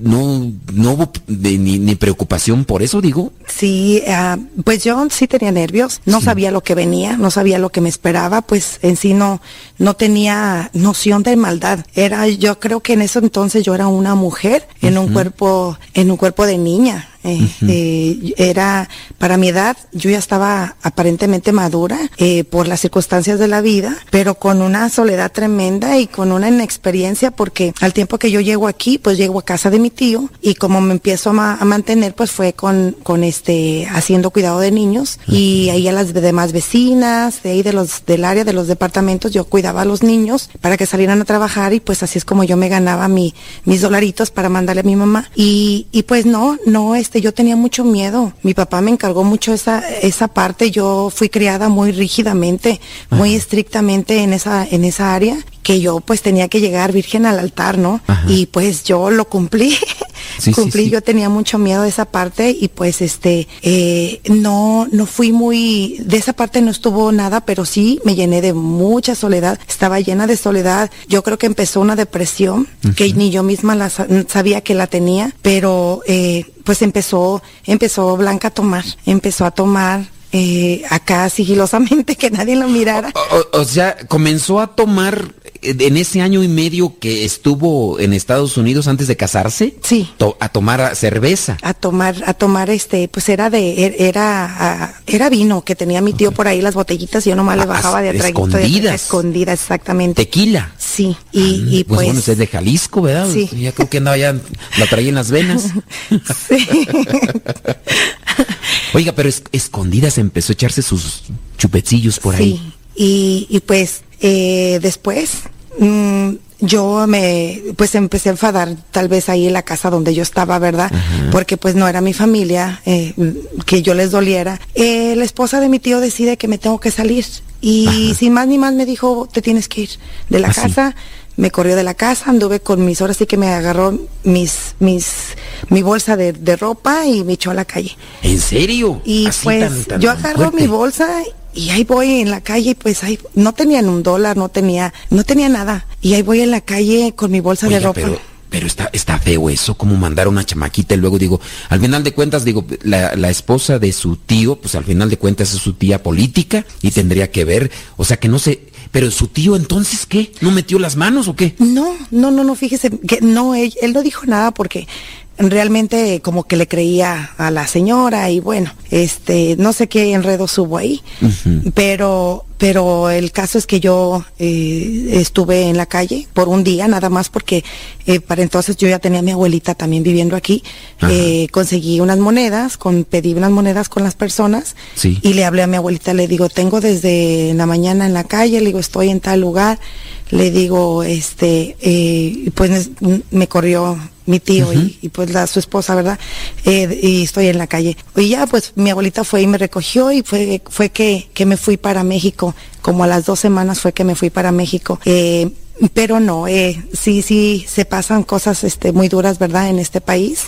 Oye, y, y cuando estuvo con su, con su abuelita, no, digo, no tenía la opción de quedarse más tiempo, usted ya por lo que le había pasado dijo, no, ya para qué yo estoy aquí. No, porque Sufriendo. cuando no conocemos de, de Dios, eh, estamos en el mundo y, y, pues eh, tenemos otros apegos carnales, otros otros apegos, este, eh, verdad que de- del mundo, eh, que mi abuelita pues tenía una pareja, tenía su trabajo, tenía, pues realmente yo ahí le estorbaba, ¿verdad? Ok. Y había más personas, hombres viviendo ahí en ese departamento y pues no era apto para que yo, una niña de 14 años, Claro. viviera en toda esa disfunción, en todo ese alcoholismo que se vivía en ese ambiente ahí dentro del apartamento. Válgame, entonces estaba difícil. Entonces, ¿qué dijo?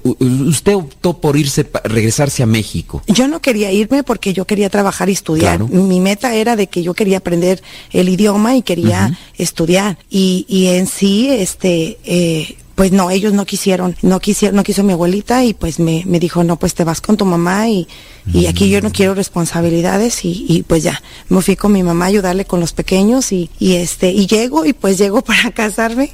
Ajá. Llego para casarme con el primero que me, que me, ahora sí como dice mi abuelito, como que el primero que te peló el diente, me fui.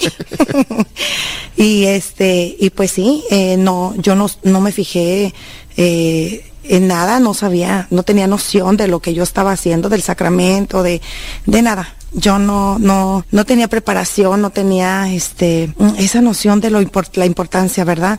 ¿Cuánto, cuánto tiempo duró de, de- de novios? De novios duramos como, como unos ocho meses. Ocho meses, o sea, más o menos. Eh, como ocho meses, ajá, pero fue, eso no es nada para un sacramento tan importante. Claro, no, sí. No digo, pero a comparación de otros que a dos meses, tres meses, digo, pero por lo menos ocho meses. Y era la persona, digo, eh, era persona del lugar, la conocían, sabían de la familia y todo eso, o no lo conocían. Mi papá, mi papá sabía de su familia porque él trabajaba con, e- con ellos y eran como, como que parientes de los abuelitos, ¿no? Sí, sí, eran sí. como que parientes de, lo- de nuestros antepasados, pero, pero en sí, este, este, fue un común acuerdo. El, el sacramento fue un común acuerdo. Y pues ya de ahí eh, eh, yo me, me caso, me voy de mi casa y, y, este, y empiezo a vivir otra, otra, pues otro duelo de vida, digo yo.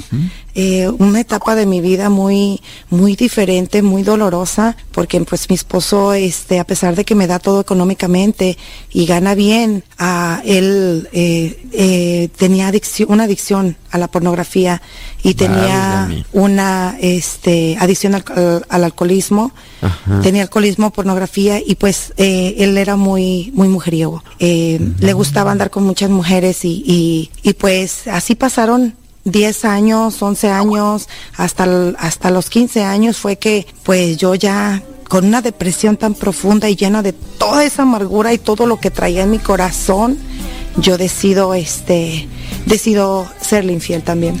Eh, se- señora Blanca, su esposo era mayor que usted. ¿Cuántos años le ganaba? Eh, mi esposo me, me lleva a... Son cinco años los que son Cinco mayor años. que yo. Él entonces tenía esta, esta adicción, este problema psicológico. Eh, usted eh, viene sufriendo.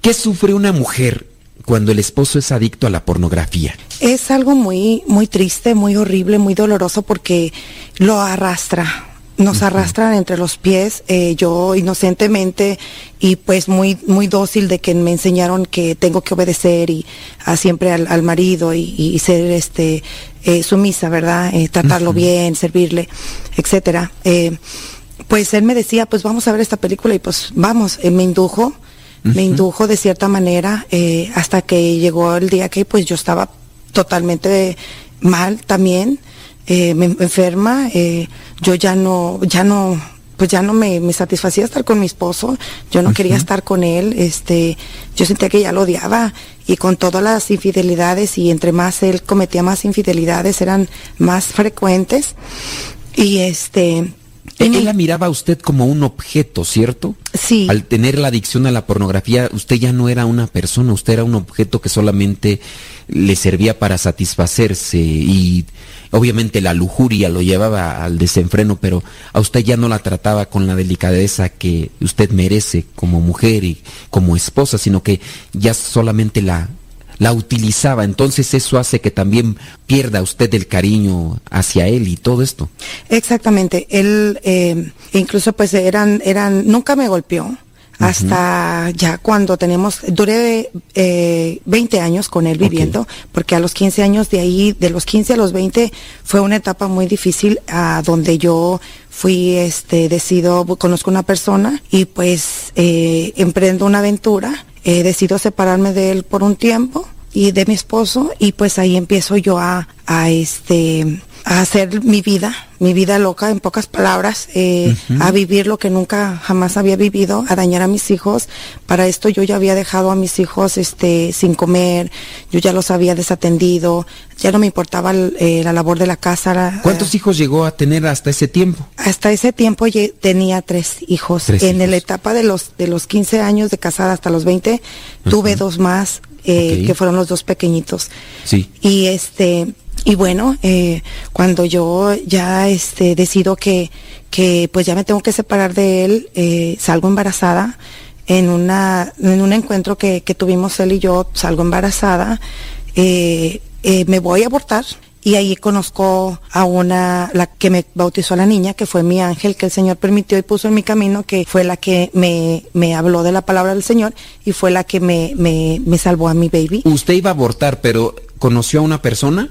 ¿Mujer? Sí, a una persona, este, ella, ella me habló de la palabra y me dijo... ¿Pero dónde le encontró? eh, en el gimnasio porque yo era una mujer muy vanidosa, llena de vanidad, llena de que eh, le gustaba los escotes, le gustaba eh, provocar, ¿verdad? Le gustaba eh, demostrar eh, eh, eh, los, los Y se cuidaba su cuerpo Sí. para... Oiga, pero lo que me dice, usted pensó en abortar, entonces le cuenta a esta amiga. Sí, sí, le ¿Y, cuento. y qué le dijo la amiga? Pues que, que no, que, que él era, que la bebé era un, una, alma, una persona que igual sentía que, que no, que no lo hiciera. Yo ya estaba en la camilla y fue de ahí de que ella llegó hasta ahí, hasta ese momento y me dijo, detente, si no o, la o sea quieres, que usted dámela". fue al lugar este donde iba a hacerse el aborto. Sí. La amiga llegó hasta el lugar donde usted ya estaba en camilla eh, preparándose para ya internarse y que le co- cometieran el aborto. Exactamente, y, Y, y la convenció usted ya estando usted en la camilla. Ya estando yo ahí, ella me convence Ajá. y pues me bajo, me bajo con la bata y todo, ya lista, preparada y pues ya me... Oiga, la- las palabras que tuvo que haberle dicho entonces fueron muy convincentes y llenas de Dios para hacerla que, que desista, porque por, ya usted ya en camilla y en el lugar es donde el- van a asesinar al pobre bebé y, y ella le logró convencer. Sí, ella me logró convencer y pues ahí pues es, es Dios mismo, ¿no? Y pues Claro. eh, eh, en ese momento pues ya eh, nos regresamos, lloramos y, y desde ahí empezó a cambiar, a cambiar mi vida. Eh, regreso a, a- a con mi a con mi marido regreso a mi casa y, y quise y quise yo este am, quise yo eh, eh, enmendar mi matrimonio dar el, el 100 el todo el todo por el nada. Y, y yo le hablé a mi esposo de la palabra del Señor, mira, vamos a acercarnos, vamos a retiros, vamos, necesitamos ayuda, pero para eso él ya estaba más enfermo todavía Claro. y, y, y me, empe- me empezó a golpear, ya no me creía, eh, na- me puso monitores en la camioneta para perseguirme, eh, me, me, me golpeaba, me, me, me humillaba, me, me decía cosas muy obscenas, muy orientes, Mm, tuve maltrato físico, verbal y, y sexual. Sí, sí. Este, eh, ya para eso estaba tan enfermo que, que a fuerzas me tomaba la fuerza y me amarraba, o sea, me Ok. golpeaba. Pero usted dice que ya en parte también ya se había metido a estos ambientes de, de alcoholismo porque ni siquiera le ponía atención a sus hijos y en ocasiones hasta los dejaba sin comer. Sí. O sí. sea, era como su salida, como su desahogo de todo lo que estaba sufriendo Era con su mi- esposo. Mi, desahogo era, era el alcohol y era, Ajá. era irme a los nightclubs, era irme, salirme. Y no- a O mí sea, no se me iba a los nightclubs. Sí, a mí no me importaban mis hijos, no me importaba el marido, no me importaba nada. Yo lo que quería era salirme de ahí, de ese, de ese hoyo, de esa oscuridad donde yo me encontraba. Y la salida más fácil, pues era el alcohol y, y, y, pues. y la diversión, la porque en los nightclubs no se va a rezar. Exactamente. Y, Usted también iba en busca de, de aventuras. Sí, pues eh, yo era, no conocía a Dios, no tenía totalmente la convicción de, de, de, de lo que vivo ahora, ¿verdad? O sea, eh, eh, oiga, usted, pues, o sea, ya cuando se va a los nightclubs, de los que yo más o menos tengo así entendido, es de que se van y a expensas de salir a bailar con fulano, sutano, mangano, y, y si posiblemente por ahí hay una cosa ahí, se van más allá del Se baile. van más allá del baile, exactamente. Estaba, Usted iba con esas intenciones, a yo estaba de que se llena salía- de pecado, era una mujer llena de pecado, llena de, de, de, este, de muchas, de muchas cosas malas. No, y- pues es que estaba usted muy llena de dolor y andaba buscando esas cosas como para ali- alivianarse, fáciles. ¿no? Y, Sí. Pero yo pienso que más usted, eh, adentrándose esas cosas de pecado y, y de placer, sí, sexual y todo, pero pienso que se sentía más vacía, ¿no? Mientras más se adentraba esas cosas. Claro que sí, e- era cada vez que yo subía a esas cosas, cada vez que yo hacía algo, era como que yo daba el bajón más fuerte, era más mi depresión, era más mi soledad, eh, y yo quería buscar ese amor, ese amor que yo necesitaba, lo quería, lo buscaba en, en un hombre, lo buscaba en, quería que mi esposo me lo diera, como no me lo daba, yo lo buscaba, lo busqué en el alcohol, lo busqué en el baile, lo busqué en la vanidad, en el gimnasio, en las horas excesivas de ejercicio, lo busqué en, en, en la diversión fácil. Oiga, Ay, a partir del aborto, ¿usted comienza a reflexionar sobre su vida y se comienza a acercar a Dios? Exactamente, porque el Señor toca mi corazón, toca mi corazón, me, me, me pongo muy sensible con el, con el embarazo de mi, de mi pequeña y este, y ahí eh, pues mi, mi comadre, porque ella fue la que me bautizó mi bebé, Ajá. ella me, me empieza a hablar de Dios y me empieza a invitar a los congresos. Y usted Eh, comienza a participar. Empiezo a participar. El primer congreso que llevé a cabo fue eh, el, el Congreso de la Divina Misericordia. Y, y creo que a partir de ahí me gustó, este, se me hizo aburrido primero, ¿no? pero después, después, este, el Señor, eh, cuando vino a la hora santa. Fue trabajando. Sí, fue trabajando, fue trabajando.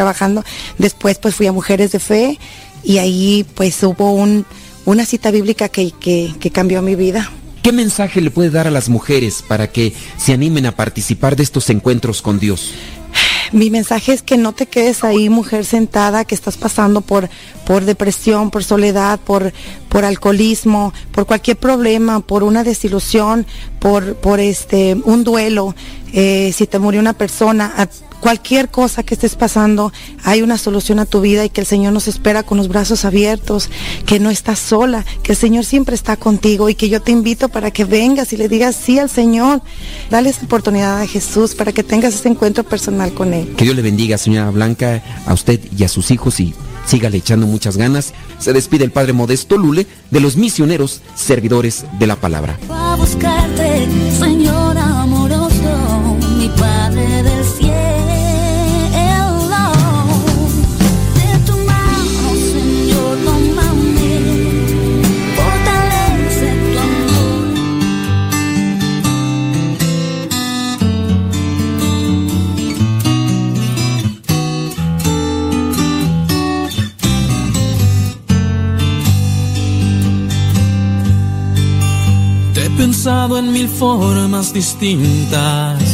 Has llenado de sueños y risas esta casa hoy construida sobre ti. Cada y cuando busco sorprenderte, un detalle para agradecerte, pero el sorprendido resulta ser yo. Cada vez que muero a mí mismo es cuando más respiro. Y cada vez que crezco más en ti me hace ser más niño. Ciudadano de este mundo más no soy, sino un simple peregrino que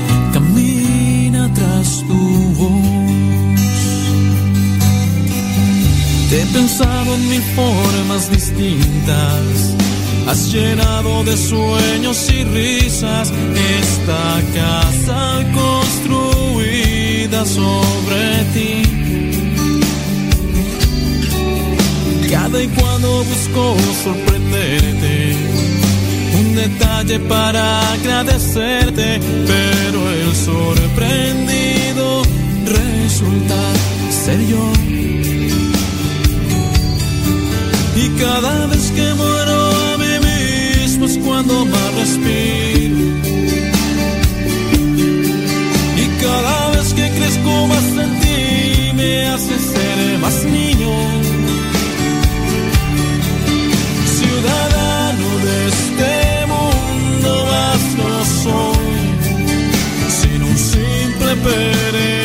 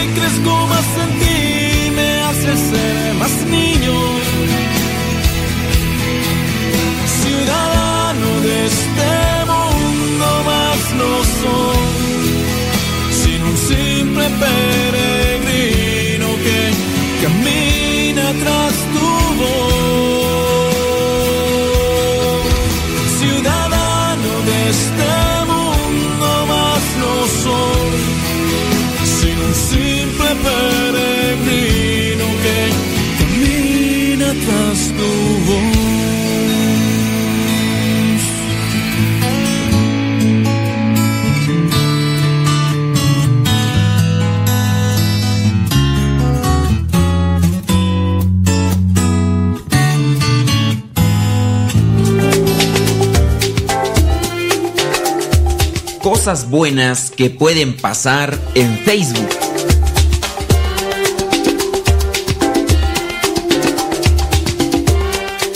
Realizar un recorrido por las noticias ya es común encontrarse con información que señala que algunas personas han sido estafadas, secuestradas y más por causa de utilizar lo que es esta red social conocida como Facebook. Muchas de las veces esto suele dar un poco de miedo por el mal uso que algunos le dan a esta red social.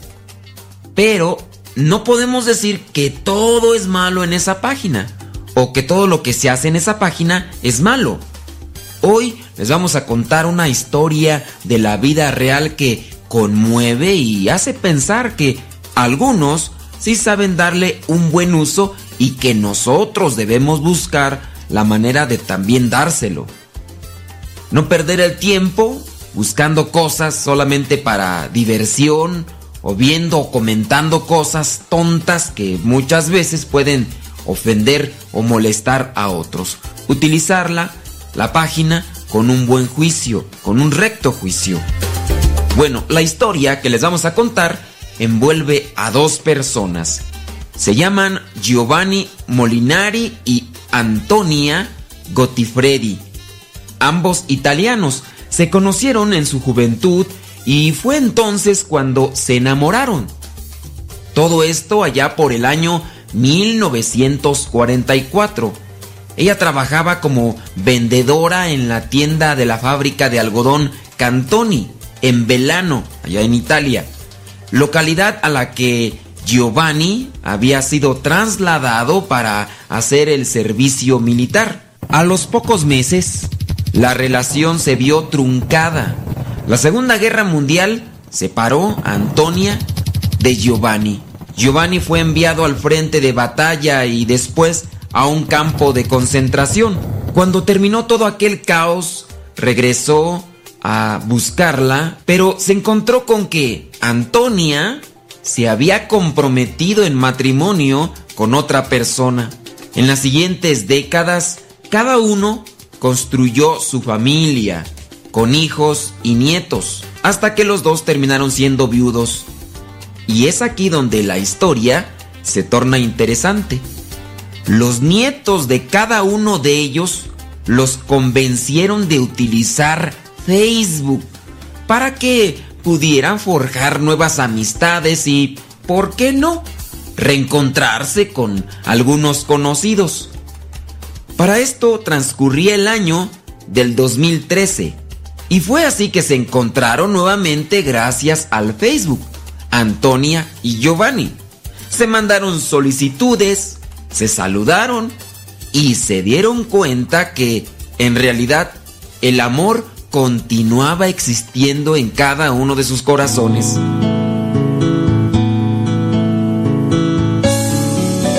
Su reencuentro en persona sucedió en una banca, junto al mismo lago que había sido testigo de su primer encuentro.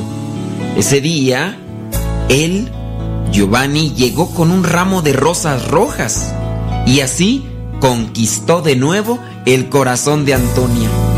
De esta manera, después de 70 años, él con 89 y ella con 86 años, decidieron casarse por la iglesia. Y así, el día 13 de diciembre del año 2014, se casaron en la iglesia de Delano, allá en Italia, y el sacerdote Cesare Terraneo fue quien celebró la unión. Más de 30 personas fueron testigos de la conmovedora unión de Antonia y Giovanni frente al altar. No cabe duda que cuando se hace un buen uso de las redes sociales, puede servir para unir corazones y también para hacer felices a muchos.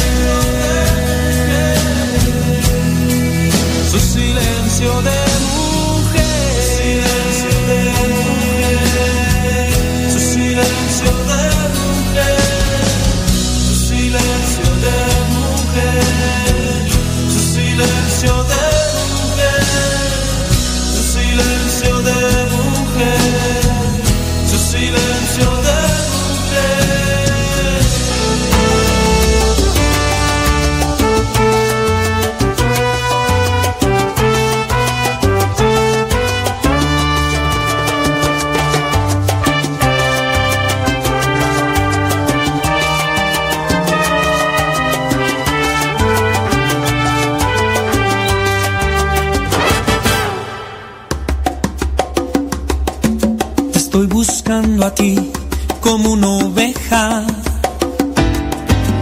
vida que se alejó de mí. Te encontraré, no descansaré hasta encontrarte y que regreses tú a mí. Estoy buscando a ti como una oveja se alejó de mí. Te encontraré, no descansaré. Te buscaré, te encontraré, yo no descansaré. Te abrazaré y te curaré yo a ti. Y otra vez, cien ovejas yo tendré. Te buscaré, descansaré. Te abrazaré y te curaré yo a ti.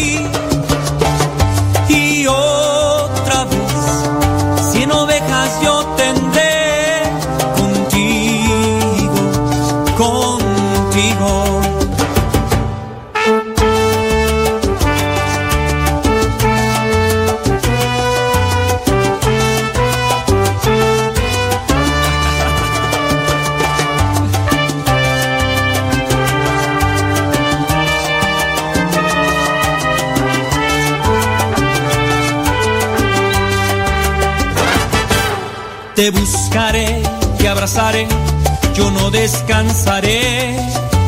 Te encontraré y te curaré yo a ti.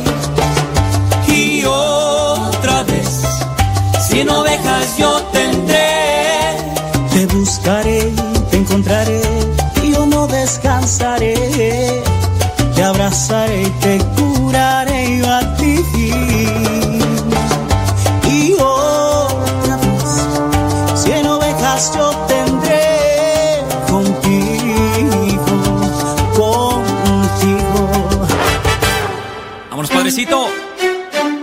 Salsa. Edward Gilbert, desde República Dominicana.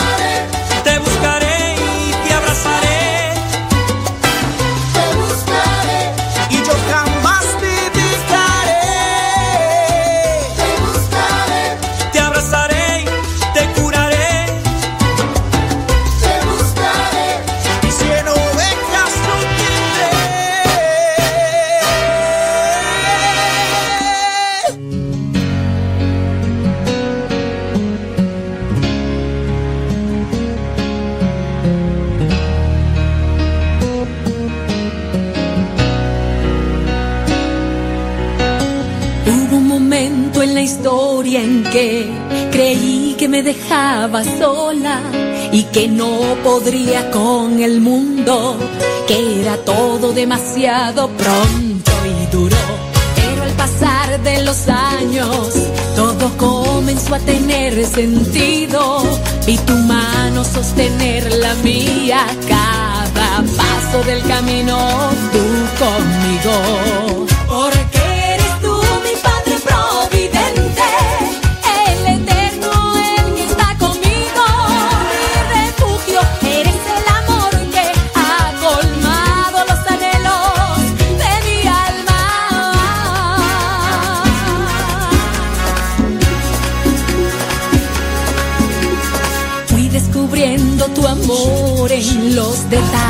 De lo cotidiano y que aún en las cosas pequeñas tú estabas, Señor,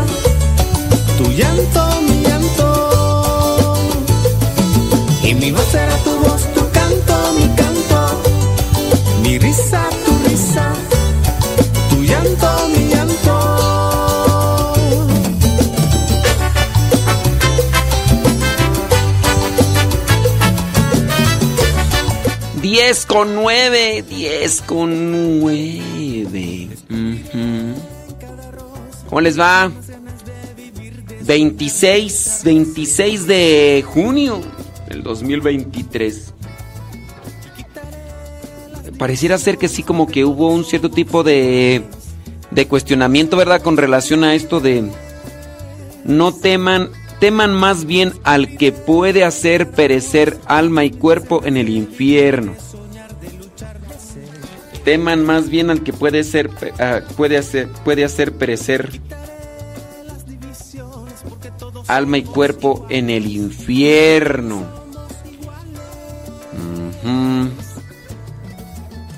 Dice...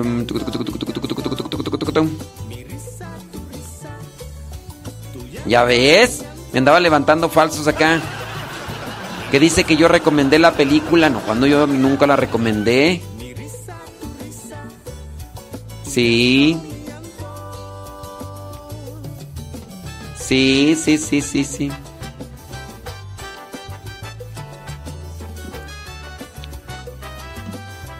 A ver. Dice por acá, bla, bla, bla, bla. Vamos a darle otra trillada a esa cita ahorita.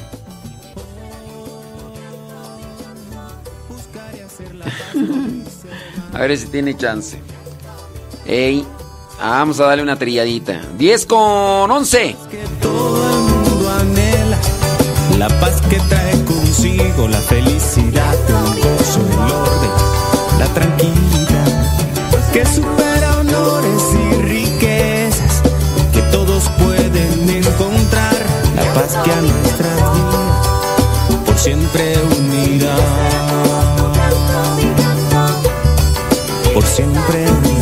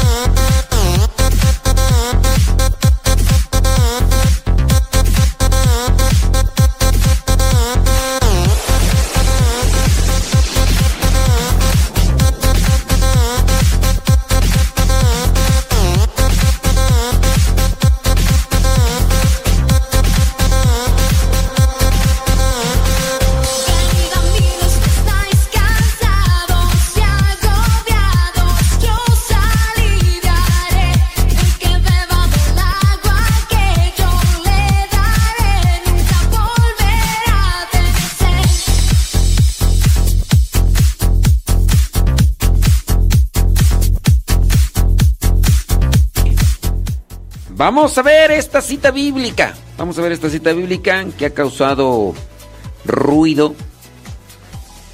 No tengan miedo de los que matan el cuerpo, pero no pueden matar el alma.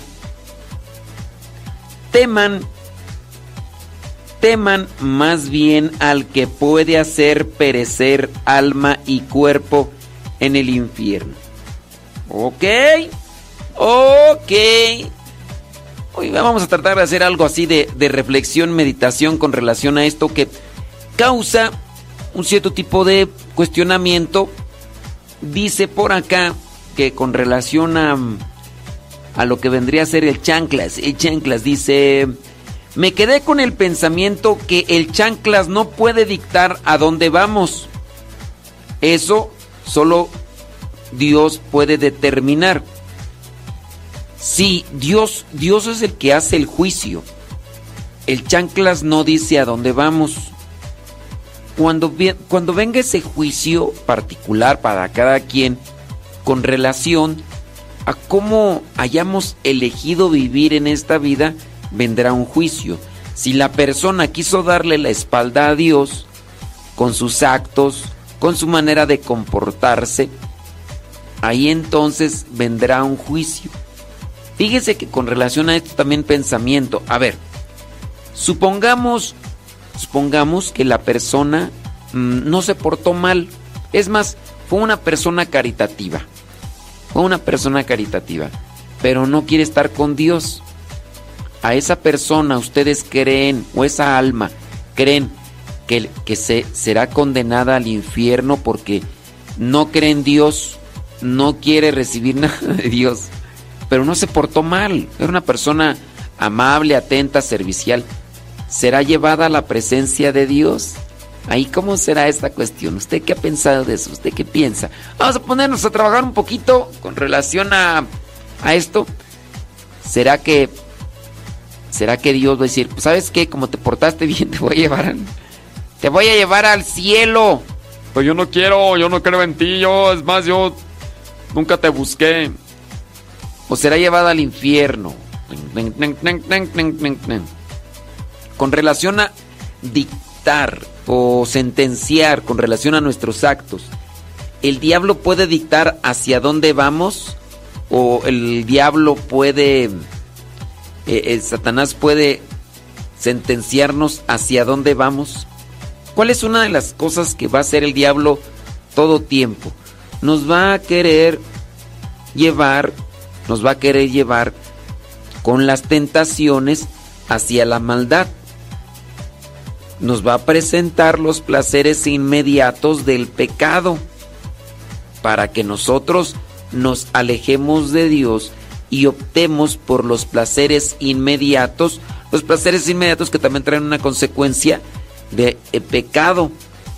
Eso es lo que estará haciendo ahora con relación a esta cita bíblica, teman, no tengan miedo al que mata el cuerpo. O sea, que el miedo, ¿qué es el miedo? Vamos a ver.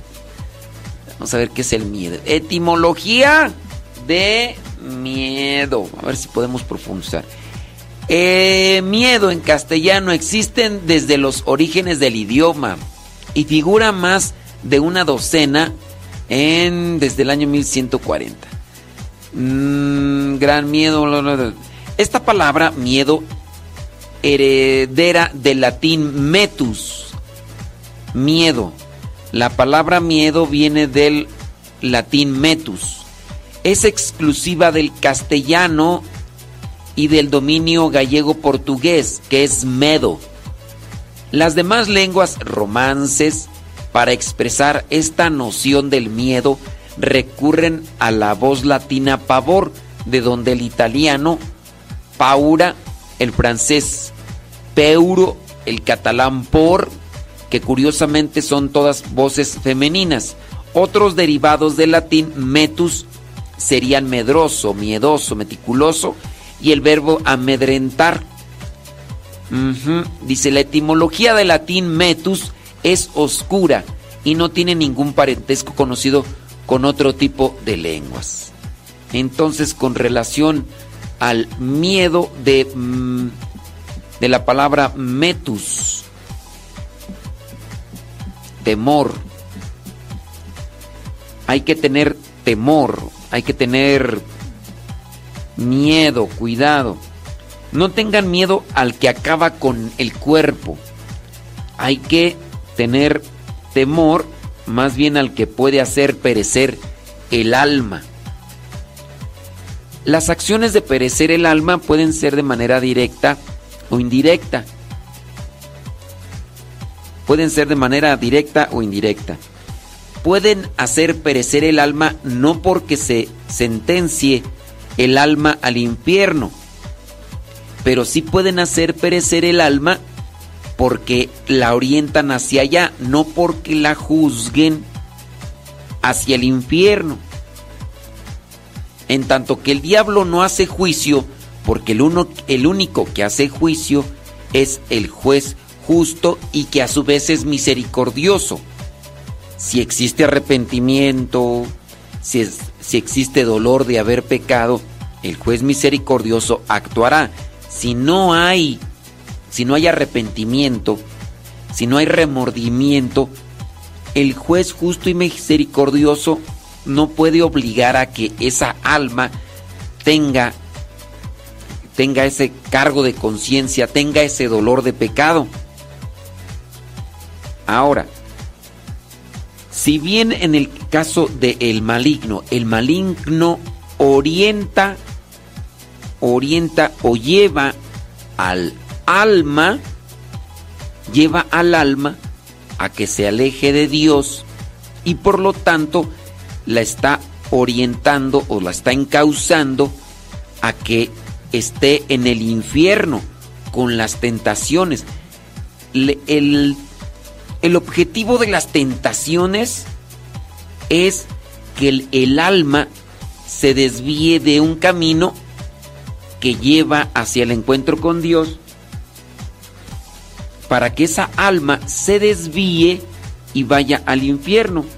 Teman más bien al que puede hacer perecer alma, hacer perecer alma y cuerpo en el infierno, no al que sentencia al alma en el infierno, sino al que puede hacer perecer alma y cuerpo en el infierno. Si encontráramos aquí lo que vendría a ser el- lo que vendría a ser el verbo sentenciar, ten- teman más bien al que sentencia, al que hace el juicio, es al que hace perecer, al que hace sufrir, es al que hace que el alma pueda estar en el infierno sufriendo. Se puede aplicar la hermenéutica en estos dos sentidos. Teman más bien al que puede hacer perecer alma y cuerpo en el infierno. Pueden hacer perecer. ¿Por qué te fuiste al infierno? Porque le hice caso a las tentaciones. Tenle miedo a ese. Tenle miedo a ese. Habrá alguien que te juzgue, que es el juez misericordioso, con relación a tus actos. Debes tener santo temor de Dios, es decir, de fallarle a aquel que es todo amor y que es toda misericordia y que dio su vida por ti y tú le hiciste más caso a alguien, en este caso al espíritu maligno, que te propone cosas que te traen o te dan un placer inmediato, pero que no te van a dar la felicidad eterna. Quien te hace perecer en el infierno con cuerpo y alma, quien te hace perecer. ¿Qué es perecer? Sufrir. ¿Qué más es? Déjame por aquí buscar la etimología para perecer. Vamos a ver. El verbo perecer viene de una formación de latín vulgar tardío. Perecere, con un sufijo es indicativo de procesos sobre el verbo clásico peirere, perecer, morir. acabar. Este verbo se forma de un prefijo pera a través de la acción completada sobre el verbo ire, de manera que lo que significa en origen es ir hasta el final, llegar hasta el final de una trayectoria. Tengan más bien miedo al que puede hacer morir alma y cuerpo en el infierno. Morir en el sentido de la vida. El que da la vida es Dios. El que hace morir el alma, sufrir el alma, perecer el alma, es el maligno. Ténganle más bien miedo a aquel que hace morir el alma, porque el que hace que tenga vida el alma es Dios. Y el que hace que en el infierno sea como un morir, un no tener vida, no tener alegría, no tener dicha, pues es el maligno. No sé si hasta aquí, dentro de lo que vendrían ser estos, este desglosamiento de, de verbos y adjetivos, podríamos también orientarnos a que no es que el maligno haga un juicio de nuestras vidas, pero sí nos hace, sí hace que nuestras almas mueran o perezcan en el infierno por el sufrimiento al que se somete el alma por no haber sido obediente a Dios. El juicio de a dónde van las almas corresponde únicamente a Dios. La libertad y la determinación de a dónde queremos ir únicamente pertenece a nosotros los individuos. Yo elijo a dónde quiero ir. Al placer inmediato o me eh, di- direcciono hacia el cumplir con la voluntad de Dios. Aunque esto no traiga placeres inmediatos, pero sí traerá vida eterna. También traerá dicha en esta vida en ciertos momentos, pero el hacerle caso al maligno traerá el perecer o el morir o el sufrir del alma y del cuerpo en el infierno. Ténganle más bien miedo al que puede hacer perecer, al que puede hacer morir, al que puede hacer sufrir alma y cuerpo en el infierno. En las dos se puede entender lo que vendría a ser la advertencia para que nosotros no tengamos que estar con el llanto y rechinar de dientes después de esta vida y en algunas ocasiones también en esta.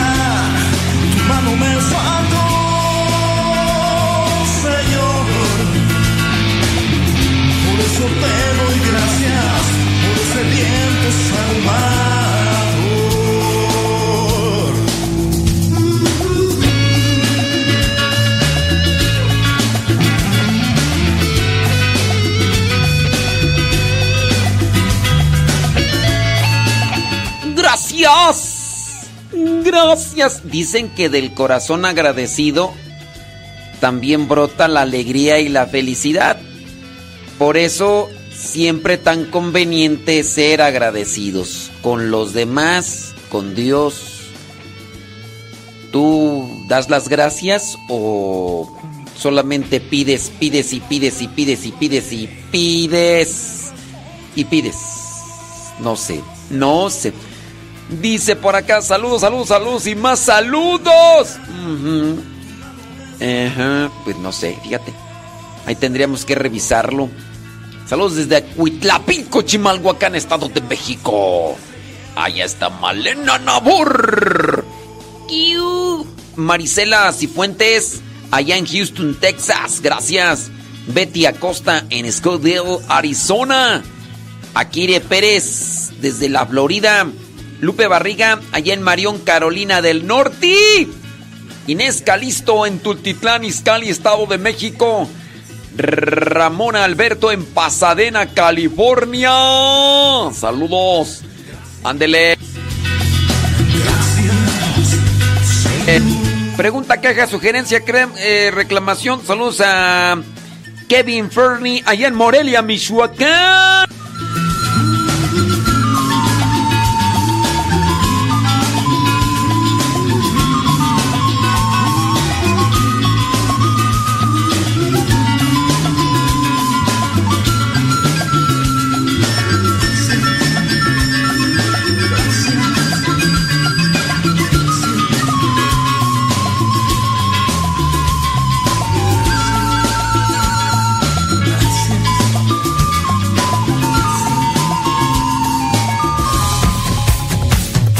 Sí, hay que ser muy agradecidos, muy agradecidos en todas partes. Dice, el diablo no tienta. Este... Dice acá que el diablo no tienta. Y Dios nos regala el libre albedrío. Pensando en nosotros en el purgatorio, sabremos también las decisiones. Mm, dice por acá que el diablo no tienta. Ah, caray. Este, ¿eso de dónde lo sacaste o qué? O- Entonces, ¿el diablo no tienta? ¿Quieres que saquemos citas bíblicas para este hacer que cambies de, de- parecer o o así lo dejamos? Acá dice que el diablo no tienta, ¿eh? No sé, ¿e- ¿entramos al debate o no entramos al debate? Porque pues dice acá, voy a digo tu nombre para exponerte públicamente o tú dices, tú dices. Dice eh, que el diablo no tienta y Dios no regala. ¿De dónde sacaste eso? Nomás, ¿quieres que entremos al debate? ¿O, o cómo le hacemos? Tú nomás di, no. No, es que no quiero decir pues tu nombre, porque pues, para qué exponerte, ¿verdad que no? Dice, padre, ¿cómo le puedo decir a mi esposo que tiene apego a su mamá sin incomodarlo? No, pues no. Este, pues hay que buscar. Es que está medio difícil. Este, ustedes primero tienen que conocer al viejo. Ustedes tienen que primero conocer al viejo. Y tienen que irle midiendo el agua a los camotes pues, para decirle acá que... Pues que no está bien. Miren, primero, eh, conozcan bien al viejo y tal. La otra, si el viejo ya está grande, está maniado, está maniado, entonces ya el viejo ya, ya tiene más de cuarenta y tantos años y siempre ha vivido así. Pues a veces digo, no está imposible, no está imposible, pero sí va a ser muy, pero muy complicado decirle, tú tienes mamitis aguditis. ¿Quieres que digamos tu nombre para exponerte o, ¿O quieres entrar al debate? ¿Me puedes dar algunas citas bíblicas donde, dis- donde digas tú que el diablo no tienta? ¿Digo tu nombre o no digo tu nombre? Digo, pues... Porque... Pues este... Preséntame esas citas bíblicas, por favor. Preséntame esas citas bíblicas porque... Pues... No sé, a menos de que tú seas tío... O a mí se me hace eres testigo de Jehová. A mí se me hace que eres testigo de Jehová. Sí, sí, sí, sí. Con relación a los hijos que tienen mamitis aguditis, porque esta persona pues pregunta acá que cómo le hace para decirle a su viejo, pues hay que decir las cosas claras como son, siempre y cuando tener también presente acontecimientos que sean referentes a ese tipo de situación. A lo mejor puede ser tu opinión subjetiva desde tu opinión, porque tú a lo mejor no tienes madre. Puede ser que no tengas madre. Y entonces, pues igual, no sé, él la ve cada, cada mes y tú dices, tú tienes mamitis aguditis, a ver, yo, yo no la veo, yo no la veo, pues ya no la tienes, ¿cómo vas a ir a verla? Entonces, ¿cuál podría ser tu parámetro para decir que tu esposo tiene mamitis aguditis? ¿Cuál podría ser? Es que todos los días está ahí con ella y mm, pues siempre está con ella. A ver, pero ¿en dónde viven? Ah, vivimos en su casa de su mamá. Entonces, es una cuestión de análisis, de, de análisis sobre esta situación. ¿Qué es lo que te lleva a decir que tu esposo tiene mamitis aguditis? Y hay casos, sí, ¿verdad? Vive, no sé, viven a, ¿qué tú quieres? Viven a dos horas. Y todos los días quiere ir con su mamá, todos los días, y luego se la pasa ya. De las tres horas, cuatro horas que tiene des- después de su trabajo, se pasa dos horas y media ya, y acá nada más llega media hora, o llega nada más a dormir, ahí sí. Dice, dice la persona, dice, no padre, error de dedo, el diablo nos tienta. Ya ves, te estoy diciendo. Ya me estaba empezando a enchilar yo, ¿eh? Ya me estaba empezando, ya estaba hasta buscando las citas bíblicas, aunque tú no lo creas. Dije, ahorita como que ya resaltó acá una testigo de Jehová que ahora resulta que...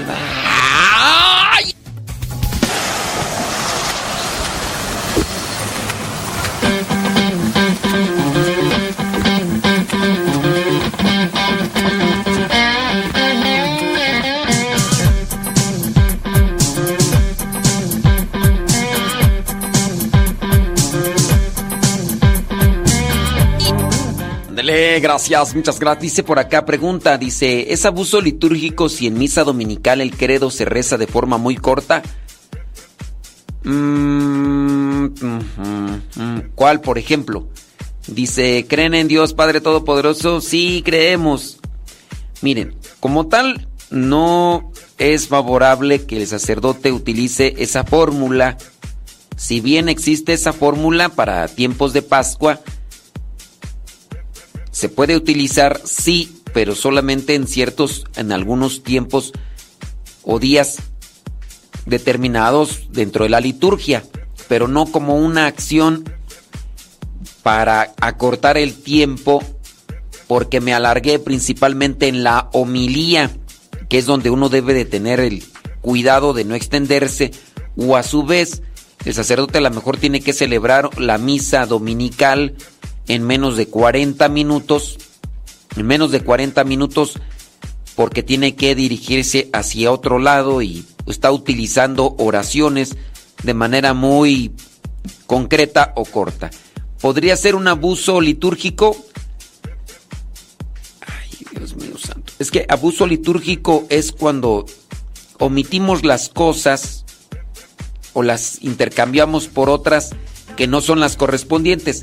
Aquí dentro de lo que vendría a ser el uso de la liturgia encontramos que esto de creen en Dios Todopoderoso, Padre, la fórmula puede utilizarse en ciertas circunstancias del tiempo litúrgico, esperando que este sacerdote no lo haga de forma cotidiana y ya por costumbre porque le aburre, porque le fastidia la misa o porque simplemente ya no quiere celebrar y ya pues, para que se termine pronto la celebración. Ahí podríamos decir que el abuso litúrgico más bien estaría incurriendo en una falta de amor por parte del sacerdote.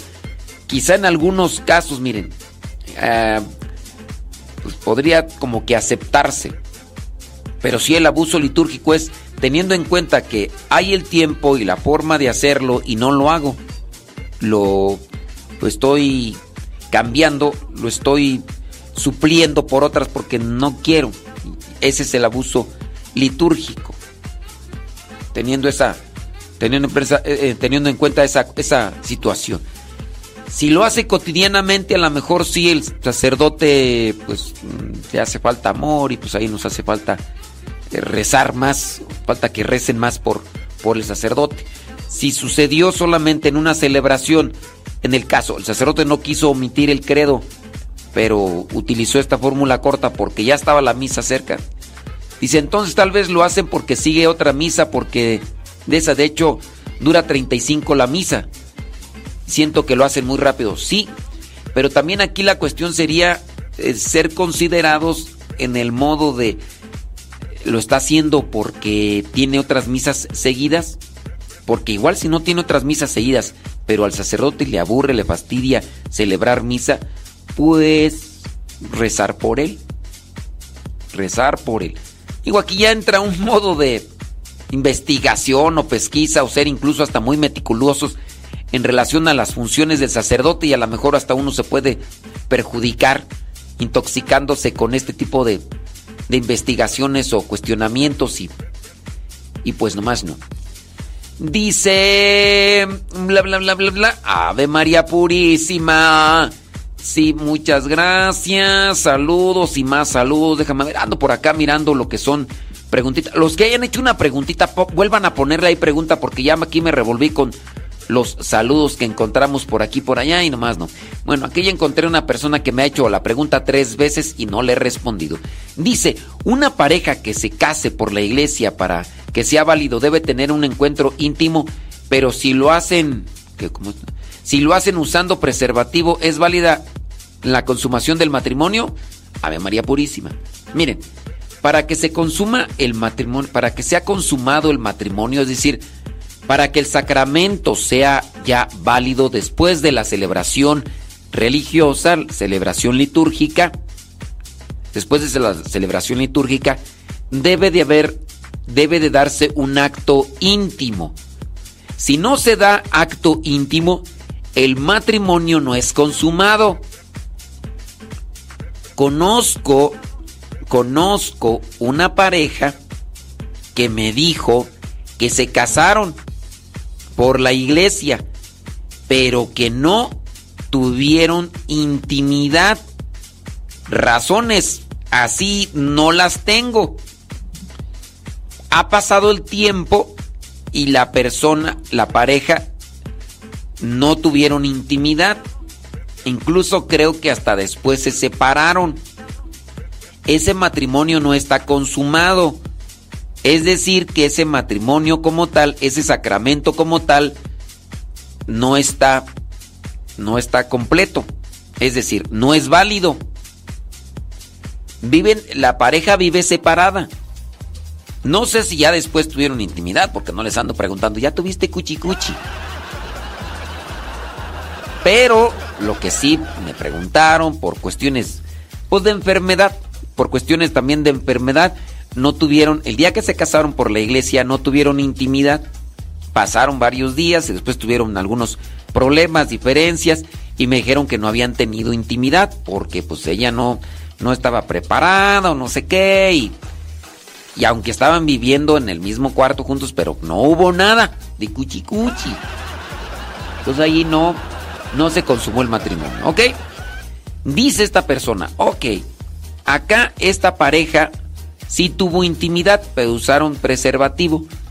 ¿Es válida la consumación? La pregunta aquí, que no, nos va a ser difícil, ¿será que la pareja desde que se casó siempre han tenido eh, cuchicuchi con preservativos? ¿Será? A ver si la persona nos busca esa información. Sí, miren, el hecho mismo de que hayan tenido intimidad, híjole, es que aquí entramos ya en un problema de, de moral, tú. porque el preservativo, la, la finalidad del preservativo es no concepción. Y entonces, por eso, híjole, ¿cómo será tú? Ay, fíjate que ahí estoy en ese dilema. Pero ahora la cosa, siempre han utilizado preserva. Mira, se casaron por la iglesia. Ok, muy bien. Después utilizan preservativo. Están en pecado. Al utilizar preservativo, anticonceptivo, dispositivo DIU y demás, están en pecado. Eso agrega un elemento negativo para dentro de lo que vendría a ser la cuestión sacramental. Ahora aquí la, la persona pregunta, después de que se casaron, utilizaron preservativo, ¿es válido el sacramento? Porque están evitando... Pero aquí la pregunta es, ¿todas las veces después de que se casaron han, utilizado preservativo? Híjole, ahí sí. Voy a preguntar... Ah, acaba de titularse acá mis ojos. Deja, deja mandarle la pregunta acá al licenciado. Al licenciado a ver si me, me responde. Sí, porque esa, esa sí no. Déjame mandarle esta pregunta al licenciado.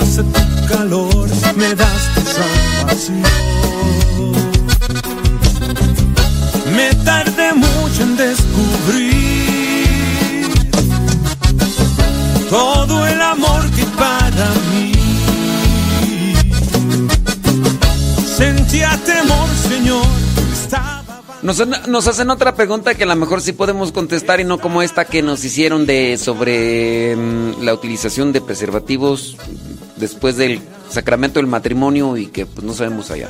Ya le mandé yo la pregunta a los licenciados en derecho canónico a ver qué me responden. Dice esta persona por acá, pregunta, dice, ¿los padres de familia pueden ser padrinos de los sacramentos de primera comunión y confirmación de los hijos? No. No pueden ser padrinos. Ellos, su responsabilidad directa está como padres, no como padrinos. El padrino es el acompañante de los papás con relación a los ahijados para apoyarlos en el crecimiento de la fe. Entonces, no. Es como decir, este, um, es, es- es como un pleonasmo. Los papás van a ser al mismo tiempo compadres. O sea, ellos, pues no. Ese pleonasmo es una cuestión repetitiva, no. No se puede. O sea, su obligación como padres de familia está en la formación. Necesitan también de un apoyo acompañante que les ayude dentro de la formación y crecimiento. Por eso es que se buscan personas que sean estos acompañantes a los cuales se les va a dar el nombre o el adjetivo de padrinos. Y no, pues no. ¿Cómo que los papás? Pues no. No se puede en este caso. Dicen, ¿dónde se puede basar para buscar acerca? O es que miren, aquí no tendríamos que buscar una regla. Los papás tienen la obligación primero de crianza con relación a la alimentación y también con la enseñanza con base a lo que vendría a ser la doctrina o la fe. El padrino es una persona que acompaña a los papás. ¿Cómo podrán ser entonces los papás también los propios padrinos de sus hijos cuando ellos ya tienen una obligación? no tendríamos que estar buscando un lineamiento doctrinal o jurídico dentro del derecho canónico para que especifique eso. Porque, o sea, eh, de por sí ya el, el, lineamiento de obligación y de pertenencia ya está. Ya, ya ese es su correspondencia a lo que vendría a ser el factor al ser progenitores de sus chamacos y al darles esa formación en la fe. No, no pueden. Estoy, estoy queriendo encontrar un ejemplo para querer querer este dar a entender esta cuestión. Ah, miren, voy a poner un ejemplo. Este, te voy a poner un ejemplo, mira, nada más para que lo entiendas. Un sacerdote se puede absolver a sí mismo. Entonces yo, sacerdote, ¿sabes qué? Me voy a poner la mano si yo te absuelvo de tus pecados en el nombre del Padre, y el Espíritu Santo, porque yo tengo la facultad y también tengo la responsabilidad dentro de mi labor pastoral de dar la absolución a los pecados. Entonces, pues, como yo no quiero irle a confesar mis pecados a los demás, me voy a poner delante de un espejo y voy a decir, eh, Padre Modesto, eh, me confieso yo mismo de que he cometido, entonces yo me doy la absolución. ¿Puedo hacer eso? No, no puedo hacer eso. Lo mismo igual los papás no pueden ser. No tiene que existir pues un lineamiento a excepción de que ya mucha gente lo esté haciendo porque no entiende esto. Si, si no lo entiende, entonces sí tendríamos que buscar hacer un lineamiento, pues a ver, que esta gente, hombre, entienda por favor, hombre, que ustedes papás no pueden ser al mismo tiempo padrinos de sus hijos porque de, de tajo y de, en- por cuestión natural ya ustedes tienen esa obligación de hacerlo. No pueden ser entonces los padrinos de sus propios hijos. Entonces, el título de padrino, el título de padrino como tal, no, no se les ajustaría a ustedes porque no pueden ser al mismo tiempo papás y padrinos. O son papás o son padrinos, pero no se puede ser al mismo tiempo dos cosas a las vez. En mi caso de sacerdote, yo no puedo absolverme de mis pecados al mismo tiempo. Pues al rato, al rato van a decir este, bueno, ya iba a decir otras cosas que mejor no, ¿verdad? Entonces ahí la dejamos ya.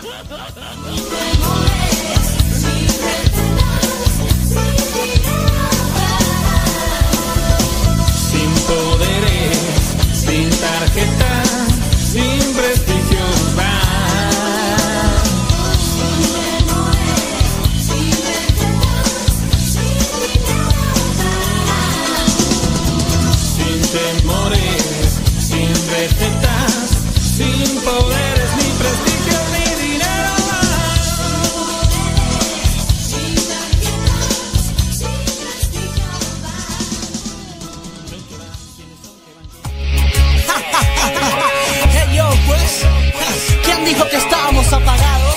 Ja, ja, sí. Hey pues, es MC Coco, en fit, ja, Tomás Hernández, venimos dándole gloria y honor a quien se lo merece. Ja, pues, sí, suelta. En pastos verdes me apacientas, no necesito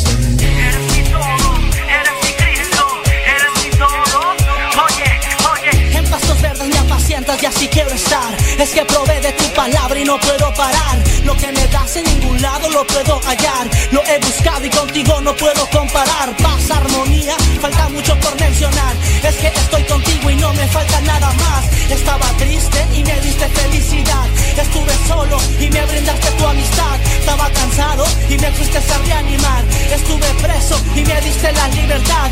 Abriste mis ojos cuando quería oscuridad. Me motivaste a nunca mirar atrás, seguir para adelante, aunque quieran retrasarme. Con tu poder, ah, ya nada podrás echarme. Me apacientas, me alimentas. me apacientas, no necesito nada en mi vida.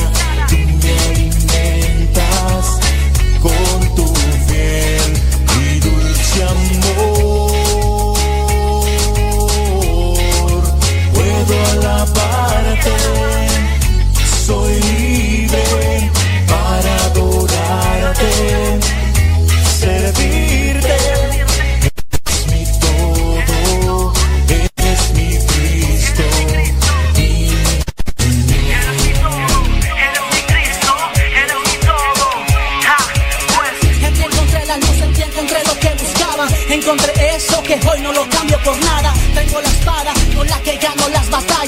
batallas, la que me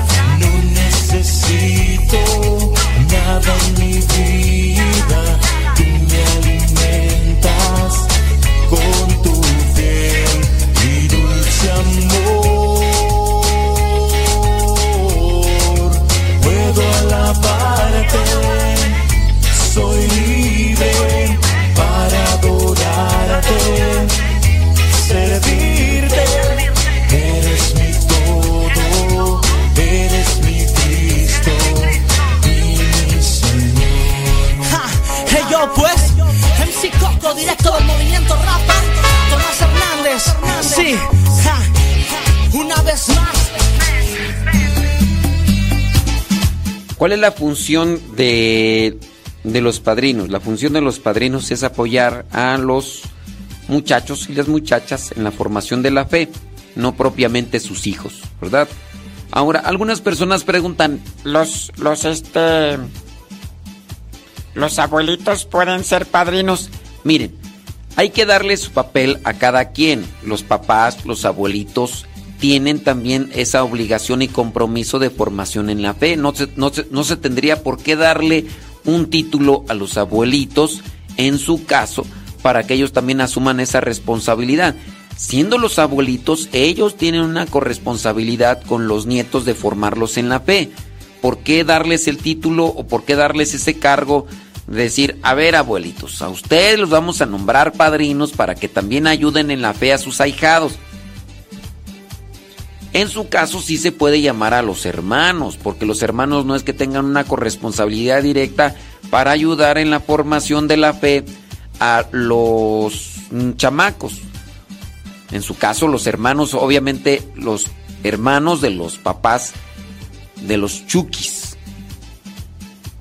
Entonces allí, porque preguntan, ahora, los abuelitos, pues seamos sinceros, los abuelitos a veces ya ni ellos mismos pueden con su vida y tú todavía quieres darles otra carga más, pues. Pero ellos ya tienen su corresponsabilidad desde el mismo tiempo que son abuelitos. Ni modo que les digas, Hasta que no te dé el título de, de padrino, sé. Hasta que no te dé sí, títulos. Y hablando de título, no solamente es una cuestión de que se le otorga un presente y ahí va a quedar, sino más bien es sobre el ejercicio que tienen que realizar, ¿no? Por favor, ponga el canto que habla de los católicos. No, no lo voy a poner. Que ponga el cántico de católicos que habla con cara de limón. No, no lo voy a poner. Eh, ¿Cuánto tiempo le toma de la basílica donde está usted? Mm, ¿Para qué quieres saber eso? Mm, esas preguntas pues, no nada tienen que ver. Eh, bla, bla, bla. Sí, no, no, yo para ir a la basílica, no, yo no. Gracias. Sí, no, yo ando muy ocupado. Yo ando muy ocupado. Pero bueno, ya te respondimos ahí tus preguntas con relación a eso y, listo. All right. All hombre. Es que porque, porque me preguntan que cuánto tiempo me hago de aquí a la basílica. Pues, ¿Quieren que vaya yo a la basílica o qué?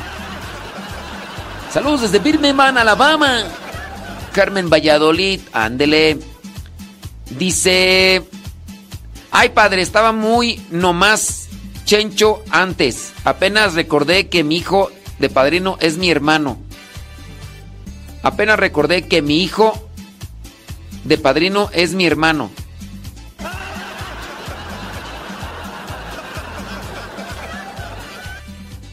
¿Cómo que mi, mi hijo de padrino es mi hermano? Mi hijo de padrino... A ver, mi hijo de padrino es mi hermano. Ay, Dios mío, a ver. Mi hijo de padrino. Mi hijo de padrino es mi hermano. Tu hijo es tu hermano, pero de padrino. Ay, no le entiendo. Apenas recordé que mi hijo de padrino es mi hermano.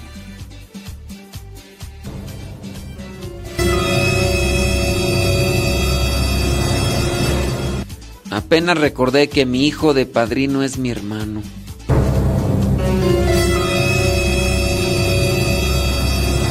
Mi hijo de padrino es mi hermano.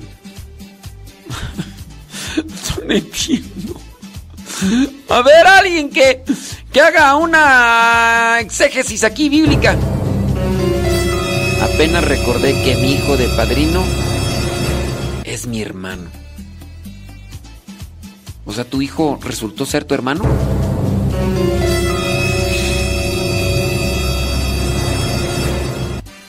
Ay, Dios, quién sabe qué querrá decir. Sí. Dice, yo creo que quieren que se vaya de rodillas a la Basílica de Guadalupe, por eso preguntan que cuánto tiempo se hace de aquí a la Basílica. Yo creo que sí. Si es que dicen que cuánto tiempo me hago yo de aquí a la Basílica, sabrá Dios. Sabrá Dios para qué y para qué. No sé. Ay, no sé, Dios mío. Cuando llega la hora de las peticiones también sucede que el sacerdote siempre se adelanta y en lo que el lector lee más peticiones, él pide al monaguillo le lleve las ofrendas, el agua y el vino y el cáliz y empieza la preparación. Porque quiere hacer la misa, la hace en 35 minutos. Sí, pues miren, si no, está, medio complicado aquí así el asunto. Si no, no, no podría yo realmente, pues, pero sí dentro de las cosas, pues, eh, sean considerados con sus sacerdotes si es que el sacerdote tiene que celebrar muchas misas en un mismo domingo porque hay muchas comunidades y todo. Sí, pues, ay, pues, Dios santo. sí. Ay, no sé qué me querrá decir acá. Dice, mis compadres ya ni de regalo de Navidad se acuerdan, menos de educar en la fe. Pues ¿para qué los buscabas tú? Pues tú tuviste la culpa, pues ¿para qué los buscabas esos? ¿Quién tiene la culpa? ¿Yo? No. ¿Tú para qué los andas buscando? Sí. No, yo no tengo la culpa. ¿Tú para qué buscabas esos padrinos? Esos compadres, perdón. Dice, yo entiendo que el padrino es el tío o su hermano, o sea, su hermano. No, no, no. Decía ahí, dice que su hijo era su hermano. O, ya ni me acuerdo, ya, ya, ya. Sus ricos tamales oaxaqueños. Ya llegaron sus ricos y deliciosos tamales oaxaqueños. Sí. Acérquese y pida sus ricos tamales oaxaqueños. Sí, mi hijo de padrino tiene a mi hermano. Ah, ya, ya lo borró el, comentario. Ah, ya lo acomodó, ya ves. Ya ves, pues sí.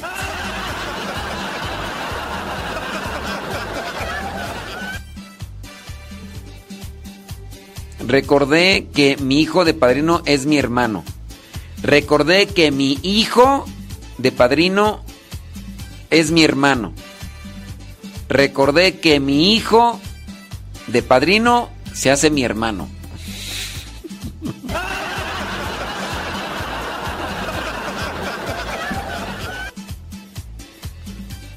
Ah, fíjate, ya le acomodó. Mi hijo de padrino tiene a mi hermano. Ah, ya, ya. Ahí es otra cosa. Ahí es otra cosa. ¿eh? Mi hijo de padrino tiene a mi hermano y no tiene confirmación ni comunión. Pero miren, ahí quien tiene la culpa en parte, a lo mejor ustedes no lo sabían, pero quien tiene la culpa ahí son las catequistas, la secretaria y el mismo sacerdote donde se celebró el sacramento de de de la primera comunión de de tu chamaco. Sí.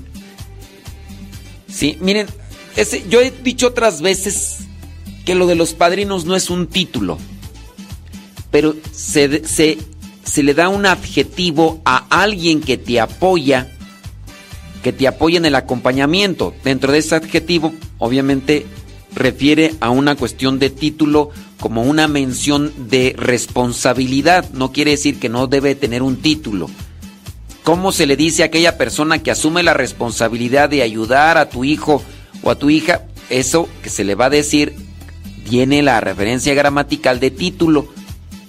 Pero otras veces yo he dicho que el ser padrinos no es un título honorífico como una cuestión que enarbolas o que te agregas a tu vida para llevarla siempre presente y presentarla a los demás como siendo el, depositario de esa mención honorífica a nivel eclesial. Sacerdote, diácono, ministro, no es, no es un título con relación a esa mención que podría ser dentro de la iglesia. Es un compromiso el, el ser padrino.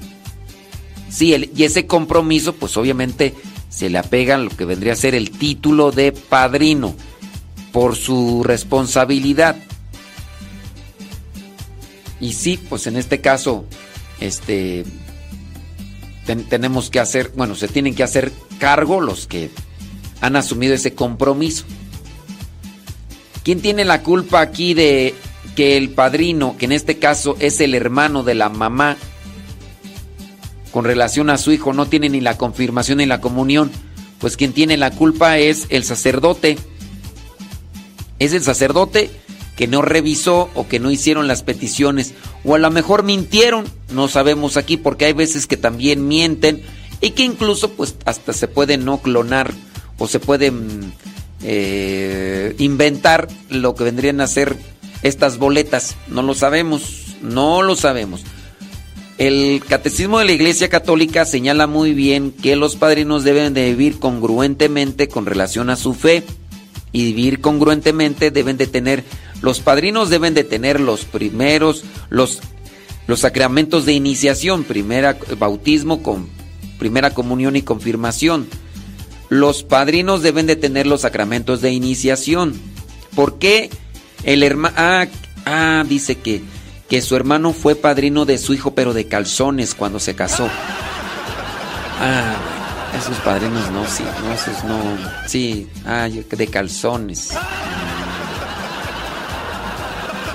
No, esos padrinos no. Ah, esos padrinos no. No, esos padrinos no se toman en cuenta en la iglesia, sí. Cambio y fuera. Hasta aquí llegó mi reporte, Joaquín. Gracias. Cristo estuviera en tu vida, si Cristo estuviera en tu corazón, si Cristo viviera en Sí, padrinos de calzones no aplica. Espero que no le haya comprado una tanga transparente. en paz estuviera tu corazón, conocería los bellos caminos que Cristo tiene para vos. Si Cristo viviera en tu vida, si Cristo estuviera en tu corazón, No le haya comprado unos cal- calzones de hilo dental. tu vida estuviera llena de amor.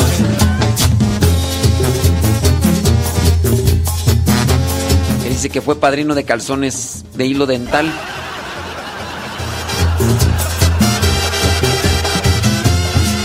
Déjalo que te guíe, déjalo que en ti respire. Haz la prueba en este día y verás. ¿Cómo ha de andar? Así, ¿O qué andas haciendo?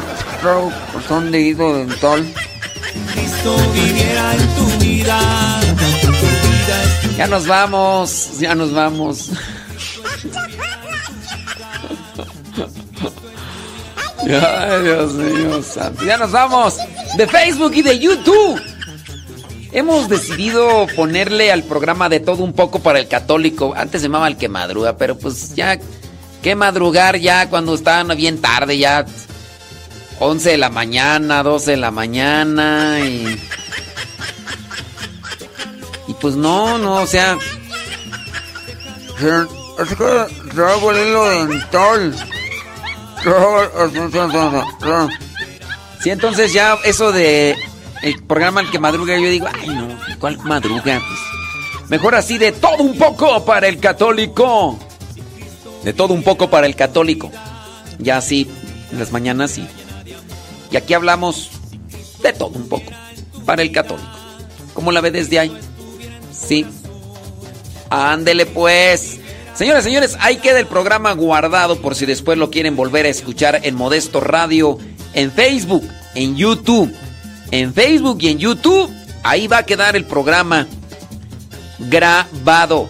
Ahí va a quedar el programa grabado para que después lo vuelvan a escuchar y pues echen la botana con con los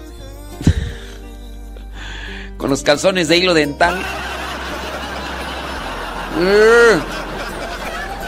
Sí, sí, sí, van a andar así como Tarzán con su cuchillo en la boca.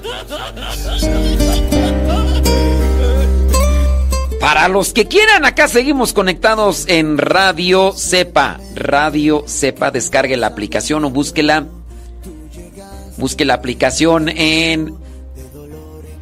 Y descárguela. Y si no, busque la página radiocepa.com. Radiocepa.com. Radiocepa.com Radiocepa.com Si quiere volver a escuchar en Facebook, en YouTube, en Spotify, en iTunes y en Google Podcast, busque Modesto Radio. Chiquillos y chiquillas,